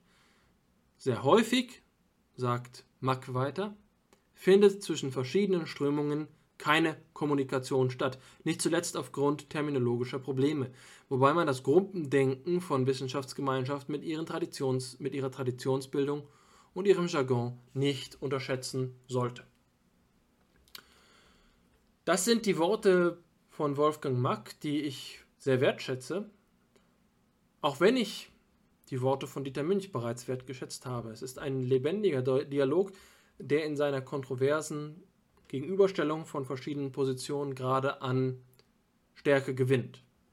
Max sagt hier, dass Münch am falschen Ort sucht. Es sei zwar richtig, dass es mit Methoden ein Problem gebe, diese Methoden liegen, das Problem der Methoden liegt aber nicht in den Methoden selbst, sondern darin, wie mit den Methoden umgegangen wird. Das ist allerdings, könnte man jetzt wiederum erwidern, eigentlich kein vollständiges Gegenargument gegen Münch. Münch sagt ja, dass Methodisten sich gänzlich auf die Methoden verlassen. Und Mack sagt nun, nun, aber die Methoden müssen gerechtfertigt sein und ihre Interpretation muss, oder die Interpretation der methodisch gewonnenen Ergebnisse muss auf eine angemessene Art und Weise ablaufen, nämlich gegenstandsangemessen. Und das ist eigentlich der Punkt, an dem ähm, Mack hier mit dem Wort Gegenstands Adäquatheit die phänomenologische Idee des Partikularismus, die, ähm, die Münch anführt, sich selbst wieder einkauft. Ja, also es müsste eigentlich, ein reiner Methodist würde hier behaupten, warum benötigen wir eben überhaupt Gegenstandsangemessenheit? Und das ist das Thema, das du sicherlich auch gleich aufgreifen wirst, um hier zu argumentieren. Trotzdem ist Max Kommentar wichtig, weil er hervorhebt, und das ist auch meine eigene Position, dass es nicht ausreicht, in psychologischer Kritik immer darauf hinzuweisen, dass wir eigentlich Gegenstände bestimmen müssten. Die Frage, die Gegenstandsfrage ist eine im Wesenskern nicht ohne äh, aufwendige und voraussetzungsreiche philosophische Annahmen zu beantwortende Problematik. Und daraus folgt, dass die Psychologie sich selbst paralysieren würde, wenn sie den Kritikern des Methodismus rundherum recht geben würde. Das ist das Problem. Eine Psychologie, die im partikularistischen Sinne einheitlich wäre, wäre praktisch wahrscheinlich keine handlungsfähige Psychologie mehr. Sie würde sich selbst lähmen. Deswegen ist die Lösung des Problems der Einheit der Psychologie meines Erachtens anspruchsvoller, voraussetzungsreicher als das, was wir hier bei Münch finden. Damit will ich Münch aber nicht Unrecht tun. Ich glaube, dass er das gesehen hat. Das versucht er ja in seiner Ausführung dadurch darzustellen, dass er sagt, dass der Partikularist kein Methodenfeind sei. Das ist eine Darstellung, die, ähm, die ihm hier eigentlich bereits Max Gegenargument vorausahnen lässt. Allerdings weist Mack gerechtfertigterweise auf die, ähm, auf die Stärke der psychologischen Methoden hin. Psychologische Methoden sind nicht so etwas wie eine, ein Götze. Die psychologische Methodenbildung und Methodenlehre ist, und das sagt er hier zu Recht, kritisch. Es gibt ein kritisches Instrumentarium, um zu prüfen, ob Messungen dem Gegenstand angemessen sind. Das wichtige Argument dabei ist, oder der, der, der Kern des, ähm, der Aussage ist, das Adjektiv kritisch. Äh, die Psychologie ist in der Auswahl ihrer Methoden kritisch und das bedeutet, dass Methodismus nicht einfach nur blind ist. Es gibt einen kritischen Methodismus und da müsste man jetzt unterscheiden. Wir haben ein, äh, einen Mittelweg zwischen Methodismus und Partikularismus, der hier angedacht wird. Die Opposition, die Münch mit Chisholm äh, entwickelt, ist unter Umständen keine exklusive. Und das Spannungsfeld, das er aufzeigt, ist etwas, in dem Mark nun konstruktiv sagen kann, dass es eine Möglichkeit gibt, sinnvoll Messmodelle zu entwickeln. Die Frage ist jetzt, wie das gelingen kann. Und ich glaube, dass das entscheidende Wort dabei das ist, auf das du jetzt ganz gewiss eingehen wirst, nämlich das der Gegenstandsangemessenheit. Und das ist der Punkt, an dem der Methodismus eben doch auch wieder auf den Partikularismus angewiesen ist. Oder wie siehst du das? Ja, ich sehe das ähm, ähnlich wie du, was ich ja schon angedeutet habe, dadurch, äh, dass ich eine schillerianische Position in dem Ganzen äh, einnehme, in der die Methoden selbst Gegenstände sind, ähm, eine wie auch immer aufzufassenden ähm, Wesensschau, Intuition. Aber ich denke, dass es wichtig ist, das Ganze hier ähm, so zu sehen, ähm, dass, ja, lass es mich so sagen, ich möchte dir recht geben. Also es ist wichtig zu sehen, dass der Methodismus nicht naiv sein muss, sondern dass diese Zurückführung, die ähm, du vorgenommen hast, eben im Anschluss an ähm, Dieter Münch, dass der äh, Methodismus auf einen Partikularismus angewiesen ist, auch umgedreht werden kann. Und das scheint mir hier das Argumentationsziel zu sein, dem eben äh, Mack, Wolfgang Mack verschrieben ist, nämlich zu zeigen, dass der Partikularismus auf den Methodismus zurückgeführt werden kann. Das steckt meines Erachtens nach hinter der Aussage, dass die Gegenstände nur durch die Methoden in den Blick kommt. Und gerade aufgrund dieser Auffassung ist er ja auch dazu genötigt zu sagen, dass selbst die Phänomenanalyse eine Methode ist. Das heißt, er hat einen weiten Begriff der Methode. Wir könnten jetzt von unserer partikularistischen Warte aus sagen, der Begriff ist so weit, dass der Begriff der Methode dadurch überdehnt wird und der Begriff des Phänomens verkennt wird, was wir in dem Nebensatz eben vermuten würden, wenn er sagt, wo er sagt, dass der Begriff des Phänomens hier wohl nicht der sein dürfte, ähm, der den Phänomenologen dann vorschwebt. Aber es ist wichtig zu sehen, dass wir es eben hier mit einem echten Streit zu tun haben, der, dem, was du äh, einen lebendigen Dialog genannt hast, in der Methodismus und Partikularismus dazu in der Lage sind, aufgrund ihrer wissenschaftstheoretischen Voraussetzungen einander in sich selbst zu fassen. Nicht wahr? Also der Methodismus kann den Partikularismus in sich fassen, der Partikularismus den Methodismus in sich fassen. Und jetzt ist es quasi notwendig zu klären, welche ähm, Inkorporierung die überzeugendere ist. Und um das zu klären, ist der entscheidende Punkt der, auf den du auch schon verwiesen hast und auf den wir jetzt mehrmals hingeteasert haben, hingefiebert haben, möchte man schon sagen, der Kulminationspunkt vielleicht auch unserer heutigen Sitzung, eben der Begriff der Gegenstandsangemessenheit, so wie er hier auftaucht. Und es ist für mich ähm, nützlich, den ähm, einzubetten in etwas, in zwei Reflexionen. Die erste stärkt noch einmal die Position Max. Also auch wenn ich ihr widerspreche, also wenn ich das Ganze anders sehe, ist es doch nochmal notwendig zu sehen, ähm, welche argumentationslogische Rolle der Begriff der Gegenstandsangemessenheit für Mack hier zu spielen scheint. Und das ist der einer Kritik der akademischen Psychologie. Er sagt, ich zitiere nochmal, der akademischen Psychologie sei vorzuwerfen, dass sie wenig gegenstandsadäquate Messmodelle hat, vor allem wenn es um komplexe dynamische Prozesse geht. Das heißt, hier endet das Zitat auch, das heißt in weiterer Folge, dass die Psychologie für Mack ähm, weiterzuentwickeln wäre, noch in den Anfangsstadien steht. Gerade dort, wo es interessant wird, dort, wo die Psychologie sich lebensweltlich ähm, Phänomenen äh, widmet, die ja, wie wir, leid, wie wir leidvoll wissen, dazu tendieren, durch ihre Komplexität ähm, häufig, also durch die schiere Komplexität, die sie eben häufig aufweisen, ähm, die wissenschaftlichen Methoden, die wissenschaftlichen Begriffe zu sprengen.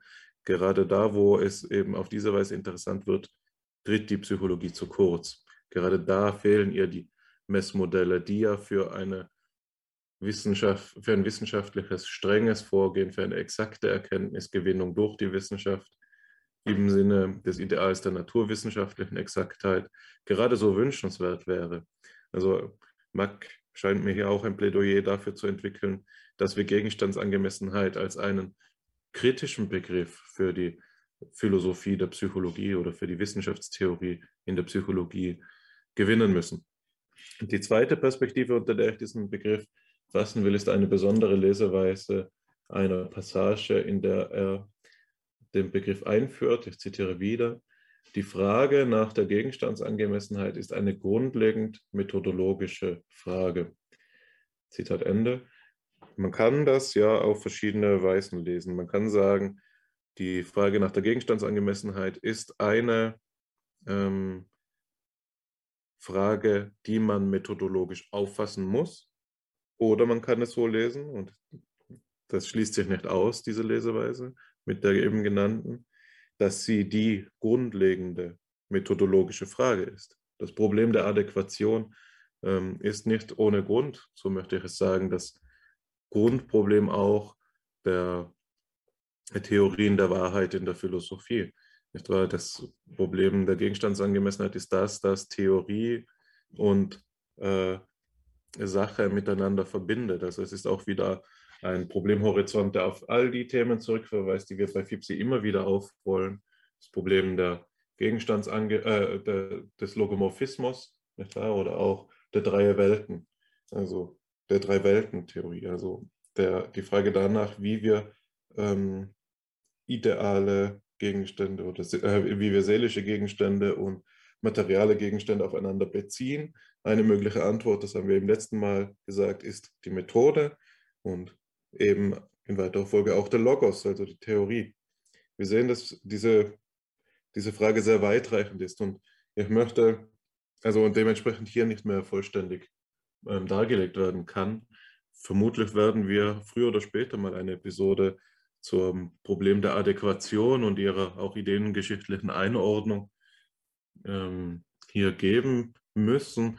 Und dabei werden wir ja dann sehr weit zurückgehen müssen auf die Antike, aber vor allem auch auf die Scholastik. Aber ich denke, hier ist nicht der Ort. Ich möchte hier ausnahmsweise einmal eklektisch vorgehen und zwei für mich ähm, wichtig gewordene und schon seit meinem Bachelorstudien wichtige Theorieangebote nennen, wie diese Gegenstandsangemessenheit aufgefasst werden kann. Das eine ist äh, Luhmanns Begriff des Codes. Ähm, Luhmann gibt in seiner Theorie der Gesellschaft ähm, einen Begriff vor, aufgrund derer verschiedene Funktionssysteme der Gesellschaft aufgefasst werden können. Das ist der Begriff des Codes, der so etwas meint. Da zitiere ich jetzt Detlef Krause aus dem Luhmann-Lexikon, wie eine binäre Leitdifferenz oder eine bistabile Form zur Erzeugung von binären Unterscheidungen. Also, das ist das Ende des Zitats auch schon.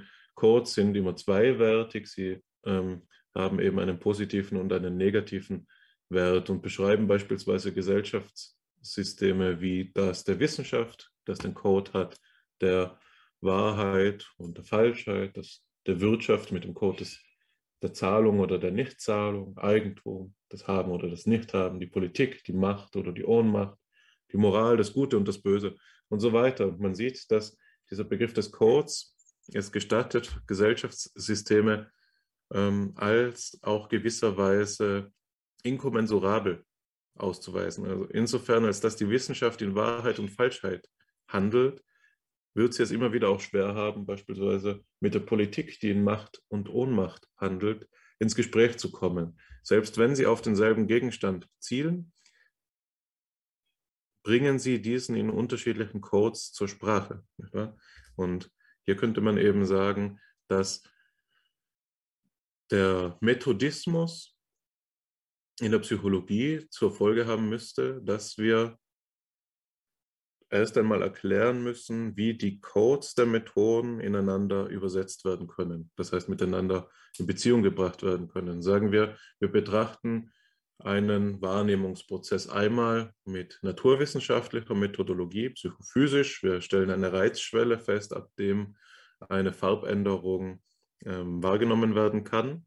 Und wir stellen denselben Wahrnehmungsprozess einmal durch eine von Mack eben sogenannte Phänomenanalyse äh, fest und mh, mm, sagen wir, wir nehmen ein, ein, ein Finkel-Out-Protokoll zu Rate und haben dann jetzt so ein introspektiv hervorgebrachtes ähm, Ergebnis über denselben Prozess. Und jetzt haben wir das Problem, dass du eben eingangs ähm, auch schon einmal karikier, äh, skizziert hast, als du gefragt hast, wie stellen wir denn sicher, dass Freuds Früh- und Spätwerk überhaupt äh, dasselbe Werk sind. Jetzt haben wir hier das Problem, wie stellen wir fest, dass der psychophysische und der denkpsychologische oder introspektionistische Ansatz auf diesen Wahrnehmungsprozess denselben Gegenstand treffen. Ähm, und das ist das Problem dieser, dieses ja, aspektrelativistischen Methodismus, will ich es einmal nennen. Oder dieses, dieses, ähm, Systemtheoret dieser systemtheoretischen Auffassung desselben Problems. Auf, die zweite, auf das zweite Theorieangebot ähm, möchte ich noch kurz zu sprechen kommen und das ist das ähm, von Schelers Wissensformen. Scheler ist ja bekannterweise nicht nur einer ähm, der ja, frühen Wegbereiter der Phänomenologie, sondern eben auch jemand, der das, was wir unter Soziologie verstehen, ganz grundsätzlich mitgeprägt hat und eben auch durch seine Unterscheidung von verschiedenen Formen ähm, des Wissens. Und Scheler unterscheidet ähm, in seiner Schrift Erkenntnis und Arbeit ähm, das Bildungswissen vom ähm, Erlösungswissen und vom Herrschafts- bzw. Leistungswissen. Ähm, und wir könnten jetzt eben sagen, es gibt über verschiedene Gegenstände verschiedene Wissensarten, nicht wahr? Äh, oder es kann über einen und denselben Gegenstand verschiedene Wissensarten geben, sagen wir es einmal so. Wir können nach der Person fragen und ihrer ähm, Entfaltung und dann fragen wir nach dem Bildungswissen. Aber wir können auch nach der Person fragen und ihrem allgemeinsten Erkenntnisgründen, das heißt dem metaphysischen Wesen. Damit fragen wir, das ist natürlich ein Hinweis auf Schelers auch religionsphilosophische Interessen nach ihrer Erlösung oder wir fragen, äh, generieren über sie Erlösungswissen. Ähm, Wissen, das im letzten vielleicht ähm, nur um der Gottheit willen eben, wie er sagt, gewonnen werden kann. Oder wir fragen, wie wir uns nun diese Person für unsere Ziele und Zwecke zunutze machen können. Das heißt, wir fragen unter der Perspektive des Pragmatismus oder der positiven Wissenschaften und generieren damit ein Herrschafts- oder ein Leistungswissen über diese Person. Und hier haben wir wiederum die Frage, ähm, danach jetzt eben äh, aufzuwerfen, was denn nun die Einheit dieser verschiedenen Wissensformen ähm, konstituiert und ob sie überhaupt konstituiert werden kann. Also wie ist es, dass alles, alle drei Wissensformen Wissen von derselben Person sind. Ähm, man sieht da eine gewisse Parallelität zum Luhmannschen Gedanken der Codes, insofern als das eine relativistische Interpretation naheliegen könnte, äh, in, dass man eben sagt, ja, die verschiedenen Wissensformen zeigen uns eben verschiedene Seiten desselben Gegenstands und die Gesamtheit der Wissensformen oder der Inbegriff dieses Wissens ist dann das mögliche Gegenstandswissen. Aber das setzt natürlich voraus, was ja eigentlich zur Frage steht und das wir in unserer Diskussion, Alexander, auch schon problematisiert haben, nämlich den einheitlichen Bezug auf den Gegenstand. Also das, was ähm, der Methodismus dann forschungslogisch zu lösen versucht, wird hier, wiederholt sich hier auf epistemologischer Ebene. So könnte man es sagen. Mir ist natürlich klar, und ich habe es ja auch angekündigt, dass das äh, ein eklektisches Vorgehen ist von meines Erachtens nach besonders interessanten Ansätzen auf dieses Problem, das hier im Hintergrund steht, dass der Gegenstandsangemessenheit, das dieses selbstverständlich nicht letztgültig erschöpft und das vermutlich auch ein ewiges Problem ist und sein muss. Also die Frage danach, welche Erkenntnis die angemessene Erkenntnis ist, ist ja immer auch die Frage danach, ähm, welche Erkenntnis beispielsweise eine endgültige Erkenntnis ist oder ob diese Erkenntnisse in den verschiedenen Wissensformen, in in den verschiedenen Codes dann noch einmal zu historisieren wären.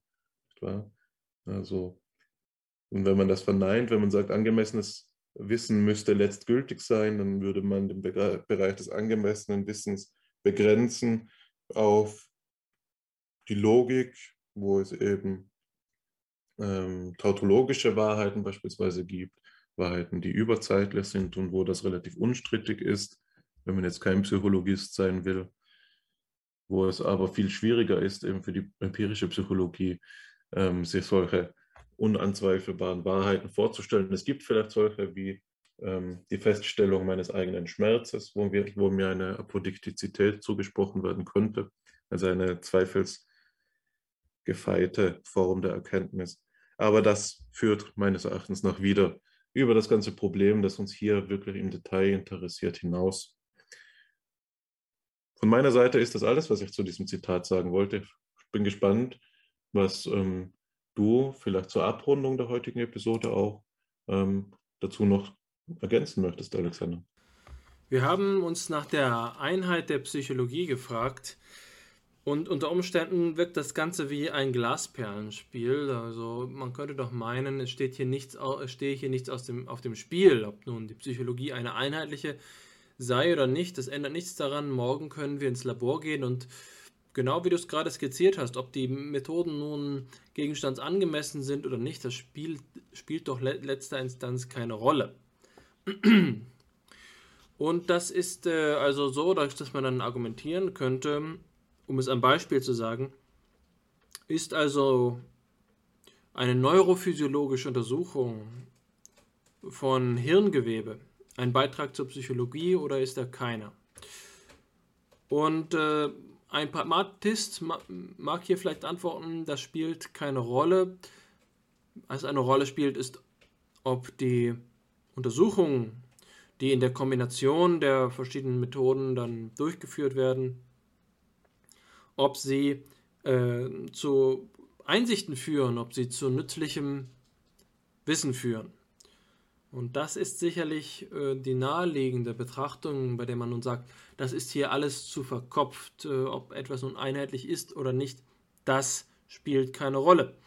Aber das unterschätzt den ganzen Zusammenhang. Das stellt sich auf den Boden einer Betrachtungsweise, in der Wissenschaft eigentlich nur eine sekundäre Form des Weltbezugs ist. Also es gibt einen gesicherten Grund, in dem wir unseren Alltagsvollzug haben und die Wissenschaft hilft uns dann dabei, bestimmte Details besser zu verstehen. Aber eigentlich ist alles geklärt. Insofern, als wir als handelnde Lebewesen in einer Interaktion miteinander stehen, in einer Interaktion mit Sachverhalten, die klar dadurch vorstrukturiert sind, dass sie uns entweder nützen oder nicht nützen oder dass wir hier sind oder dort sind und so fort.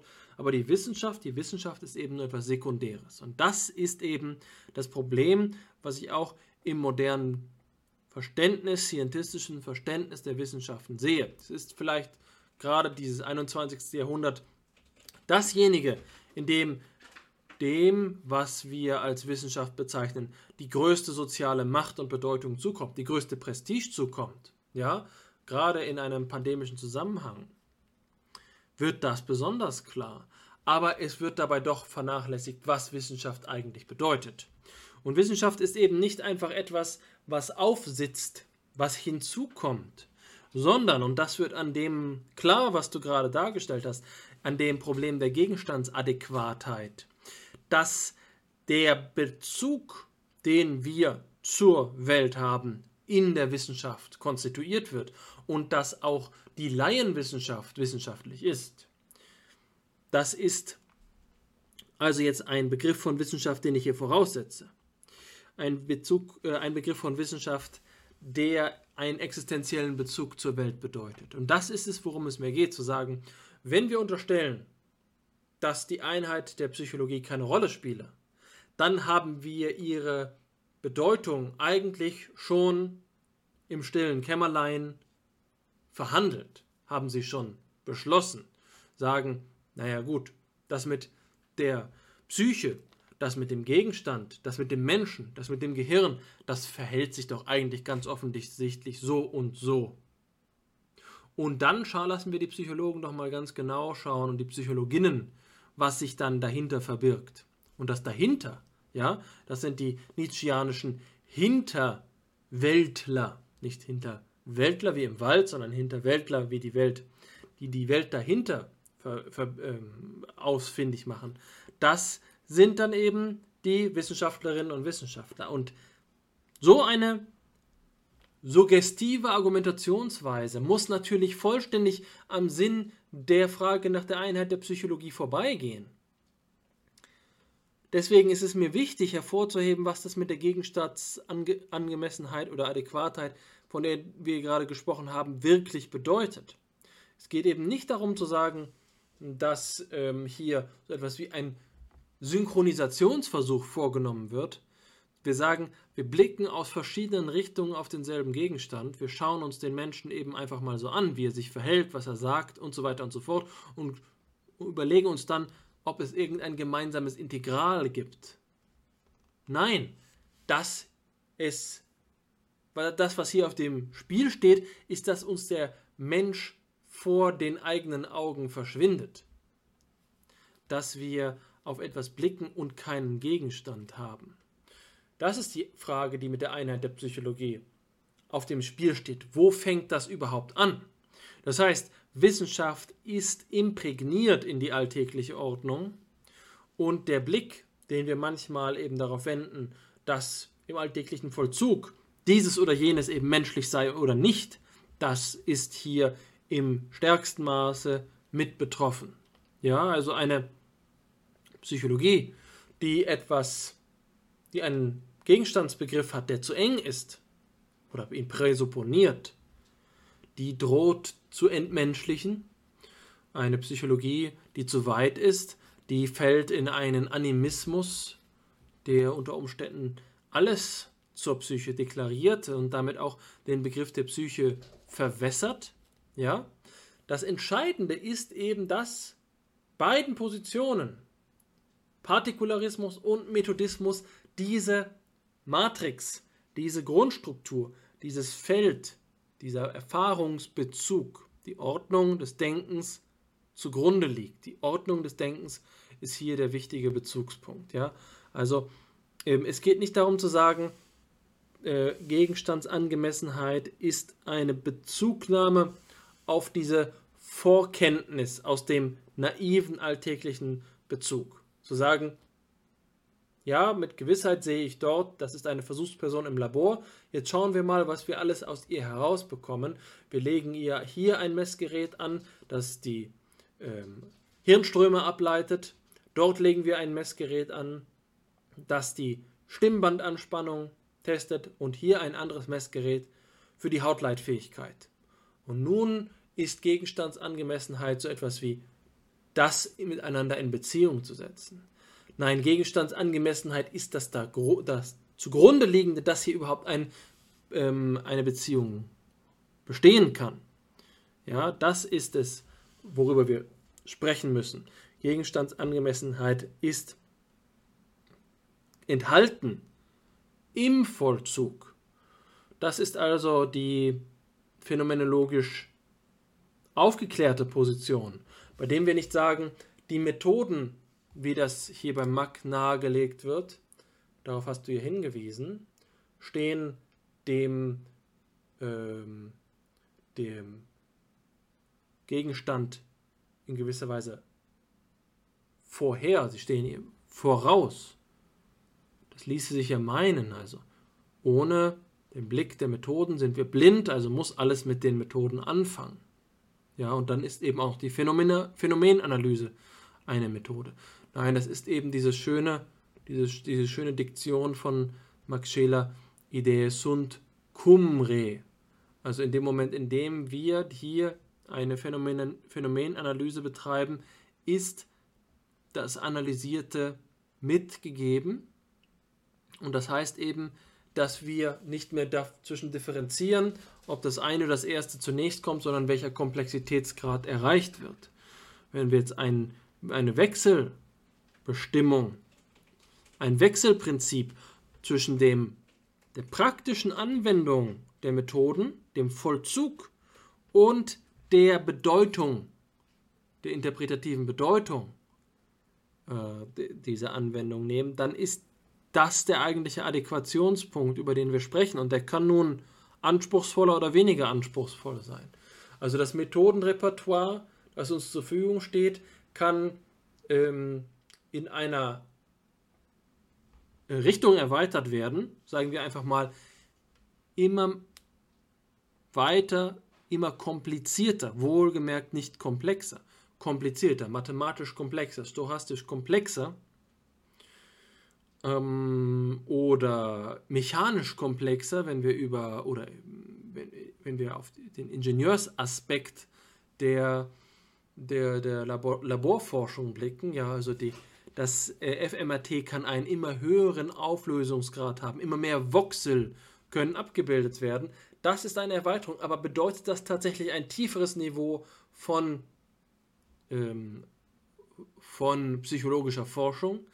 Das können wir nur von diesem Standpunkt, der die Abhängigkeit von Phänomen und Gegenstand betrachtet, beurteilen. Wir blicken vom Standpunkt der Gegenstandsangemessenheit darauf, wie sich das gemeinsam entfaltet. Unter Umständen können wir mit dem anspruchsvollsten, mit dem ähm, subtilsten Gerät messen, eine Messung anstellen und dabei zu keinen Fortschritten in der Bestimmung des Phänomens gelangen, wenn wir nicht begreifen, dass sie gemeinsam wachsen müssen. Das scheint mir hier eben auch ähm, die, die Pointe zu sein, wenn wir über Gegenstandsangemessenheit sprechen. Und so ist es, dass wir von unserem Ausgangsproblem nun einsehen können, und das, äh, das Argument, was ich jetzt liefere, mache ich vielleicht in der Form eines resümierenden Blickes, der direkt auch die für die FIPSI gewöhnliche Zusammenfassung vorweggreift. Also vom Ausgangspunkt unseres, äh, unserer heutigen Sitzung, nämlich der Einsicht, dass es mit, dem, mit der Einheit der Disziplin, die wir Psychologie nennen, nicht so selbstverständlich ist. Und dass die verschiedenen Wege, auf denen Einheit behauptet werden kann, nicht einfach trivialerweise dasselbe verhandeln. Dass wir hier nun zu einem Lösungsansatz durchgerungen sind, der wie ein Kompromiss anmutet. Ja, also wir haben darüber gesprochen, wir können äh, auf einem soziologischen Wege über Einheit einer Disziplin sprechen, wir können auf einem, auf einem metaphysischen Wege darüber sprechen, insofern als wir den Gegenstand, die Psyche, die Seele und so weiter und so fort bestimmen, darüber sprechen. Wir können auf einem methodologisch-epistemologischen Wege darüber sprechen, indem wir sagen, Psychologie ist das, was auf eine bestimmte Art und Weise forscht. Aber wir können eben auch ähm, einsehen, dass keiner dieser Wege zum erhofften Ergebnis führt und die, ähm, die Psychologie einen, eine Perspektivänderung benötigt. Und diese Perspektivänderung hat uns eben zu diesem Gedanken der Gegenstandsangemessenheit geführt, den wir zwar von Mack gewonnen haben, aber ihn eigentlich nun auf eine andere Weise weiterentwickelt haben. Zumindest liegt mir das nahe zu sagen, Gegenstandsangemessenheit ist schon die richtige Terminologie, aber es muss anders darüber gesprochen werden. Und zwar insofern, als wir die, äh, die Abhängigkeit von Methodismus und Partikularismus anerkennen und sehen, dass die verschiedenen Aspekte de, de, des Einheitsdiskurses gemeinsam voranschreiten und äh, miteinander so verschränkt sind, dass sich im Kern durch den Vollzug der psychologischen Forschung etwas entbirgt, etwas zu erkennen gibt, ein, ähm, ähm, eine Einheitlichkeit äh, ergibt, die wir nicht im Vorhinein als Gegenstand festlegen können, den wir dann beforschen, so wie das zum Beispiel Ebbinghaus getan hat, den ich jetzt einfach mal als Repräsentanten dieser äh, Forschungsart, die sich als Partikularisten, ähm, als Partikularismus hier beschreiben lässt, äh, äh, benennen möchte. Ebbinghaus, Hermann von Ebbinghaus, der also der Auffassung ist, dass es einen primären Gegenstand der Psychologie gibt. Ähm, äh, und das scheint meine Katze im Hintergrund auch bemängeln zu wollen.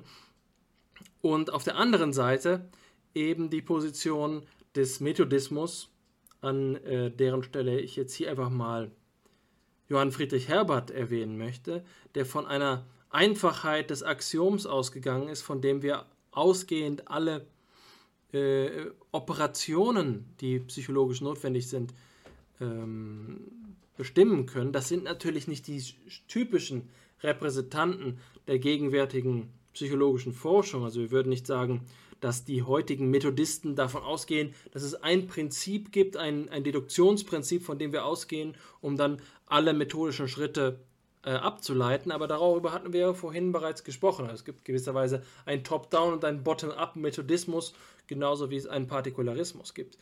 Also beide dieser Standpunkte können wir nicht gewissenhaft vertreten. Wir brauchen einen Standpunkt jenseits davon, der anerkennt, dass Psychologie betrieben wird und das sagen wir nicht einfach irrationalistisch. Nun gut, die Psychologie läuft einfach. Wir können trotz aller Widrigkeiten psychologisch Forschung. Nein, wir sehen, dass die, das Problem der Einheit der Psychologie eben dasjenige eines, einer progressiven Erschließung ihrer eigenen Sphäre ist.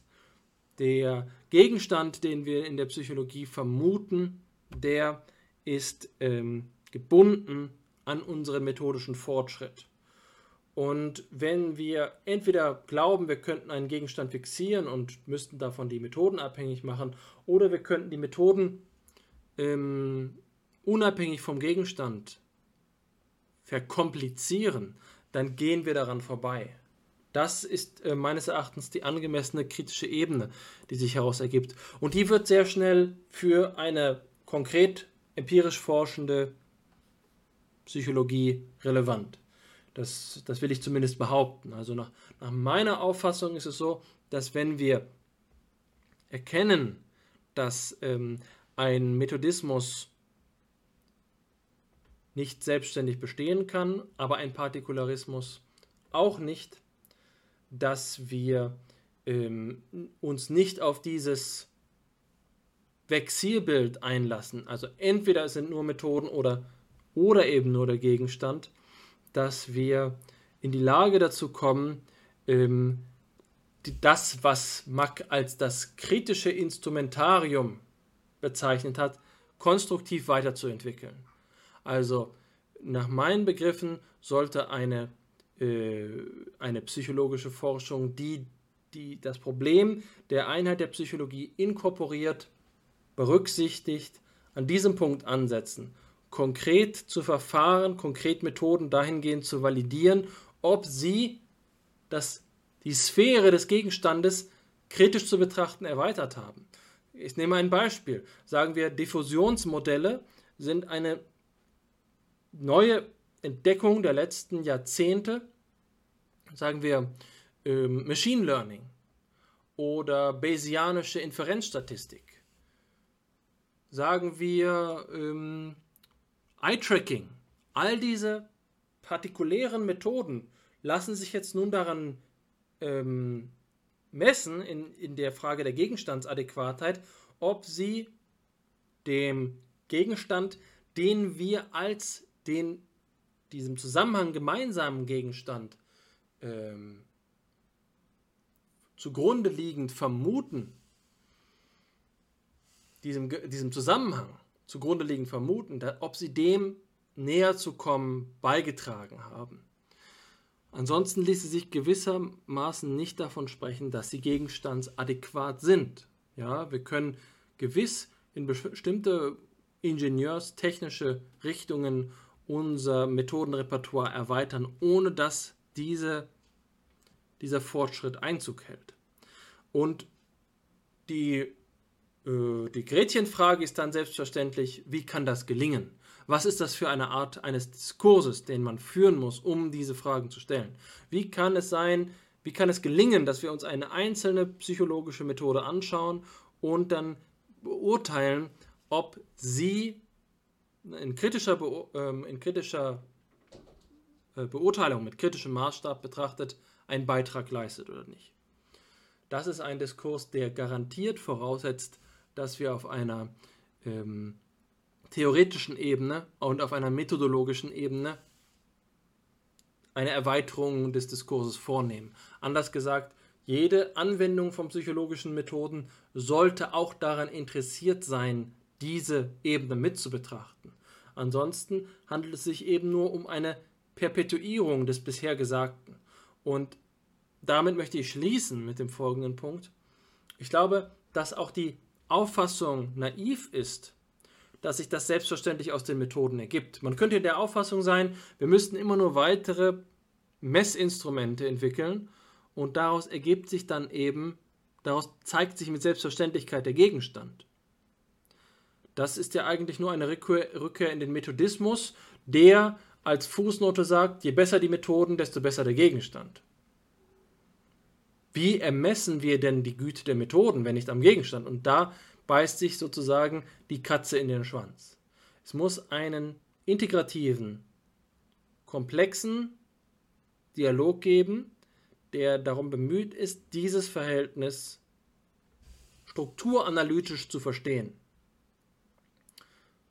Dass einige Methoden eben beispielsweise physikalische, technologische Fortschritte darstellen, ohne aber im eigentlichen psychologischen Kernbereich ähm, einen Beitrag zu leisten, das ergibt sich nicht mit Selbstverständlichkeit aus der Methode. Und ich glaube, dass manche Psychologe, mancher Psychologe in der Geistesgeschichte mit großem Stolz eine Methode äh, präsentiert hat, die anspruchsvoller gewesen ist, aber die keinen Beitrag leisten konnte. Und die Frage ist eben, und das ist die philosophische Frage daran, von welchem Stand aus, Standpunkt aus können wir das denn überhaupt beurteilen? Welche psychologische Argumentation reicht aus, um feststellen zu können, ob eine Methode nun gut oder schlecht gewesen ist. Ich glaube, der Umstand, dass dieser Platz vakant ist, dass er momentan nicht bezogen wird, ist ein Verhängnis. Insofern, als wir sagen könnten, die, ähm, die Fortentwicklung psychologischer Methoden mag zwar kontinuierlich weiterlaufen, aber wir haben keine Möglichkeit, das zurückzubilden. Äh, wir, wir wissen nicht, ob die Richtung, die wir beispielsweise mit der ähm, Untersuchung von ähm, Magnetresonanz, Magnetresonanztomographie, dass wir diese Route, die wir damit eingeschlagen haben, ob die uns an ein Ziel führt. Natürlich kann man hier den Auflösungsgrad immer weiter optimieren, wie ich vorhin angedeutet habe, aber unter welchem Gesichtspunkt wissen wir, dass das ein Fortschritt gewesen ist. Und sofern wir nicht auf diese von mir vorhin etwas polemisch dargestellte Alltagsintuition vertrauen und glauben, wir hätten den psychologischen Gegenstand schon längst in der Tasche. Solange das nicht der Fall ist, brauchen wir diesen Diskurs, müssen wir über die Einheit der Psychologie sprechen. Jede neue Methode könnte auch ein Schritt aus der Psychologie heraus sein, oder eben einen Schritt tiefer in ihre Bedeutung hinein. Das wird uns nur klar, wenn wir die Dynamik des Zusammenhangs begreifen und ich glaube, das ist, was auf dem Spiel steht. Wenn wir diesen Diskurs nicht betreiben, dann kann es sein, dass wir Jahrzehnte, vielleicht auch Jahrhunderte lang meinen, Psychologie zu betreiben, aber es nur meinen, weil uns das Kriterium dafür fehlt, zu beurteilen, ob es nun eigentlich Psychologie gewesen ist oder nicht vielmehr einfach nur Neurobiologie. Das ist meines Erachtens ähm, eine weitgehend vollständige Argumentation dafür, weswegen die Frage nach der Einheit der Psychologie gestellt werden muss und weswegen sie aktuell bleiben muss. Es ist nicht der Startpunkt der psychologischen Forschung, sondern es ist eine Verantwortung im Vollzug der psychologischen Forschung und jede Psychologin, jeder Psychologe steht in der Verantwortung, sich vor diesem Zusammenhang zu rechtfertigen und seine Entscheidungen zu berücksichtigen. Dass das nicht immer en Detail äh, gelingen kann, ist wohl kaum der Rede wert, aber ähm, es sollte doch zumindest in Erinnerung gerufen werden. Ich glaube, damit habe ich alles gesagt, was ich heute sagen wollte. Äh, das Gespräch über die Einheit der Psychologie ist du hast es vorhin eklektisch genannt, ist in viele Richtungen gegangen, hat etwas ähm, wilde äh, Argumentationen hervorgerufen, die meines Erachtens also ähm, der, der nächtlichen Stunde angemessen gewesen sind. Aber so ist es eben. Der philosophisch-psychologische Dialog kann nicht immer seine Tagansicht zeigen. Manchmal führen unsere Gespräche uns eben auch in die Untiefen des Geistes und fordern vielleicht auch ein, eine etwas rauschhafte Artikulation, in der sich unsere Gedanken teilweise erst formen, nachdem wir und nicht während wir gesprochen haben. In diesem Sinne, äh, vielen Dank für die Gesellschaft in dieser, äh, in dieser Stunde, in der alle Katzen äh, grau sind. Ähm, und ich freue mich darauf, weiterhin mit dir über diesen Zusammenhang in der Zukunft denken zu dürfen. Ja, schöner kann auch ich es nicht beenden, Alexander. Ich will dir das letzte Wort lassen und nur darauf verweisen, ähm, dass es mir auch eine Freude war, diese erste Sitzung im neuen Jahr gemeinsam wieder mit dir anzutreten. Wir haben uns ein wichtiges und, wie sich gezeigt hat, doch äußerst diffiziles und auch subtiles Thema gewählt, das wir sicher nicht zum letzten Mal thematisiert haben. Es wurde ja schon der Verweis auf die Sitzung zur kulturhistorischen Schule gemacht. Auch mein Versprechen, dass es irgendwann um Adäquation gehen wird, wurde getätigt. Und ich denke, wir schauen zwar in die Nacht, aber nicht ohne Hoffnung. Also vielen Dank fürs Einschalten. Melden Sie sich bei uns, wenn Sie in Kontakt kommen wollen. Alles Nötige dazu finden Sie in der Podcast-Beschreibung und machen Sie es gut.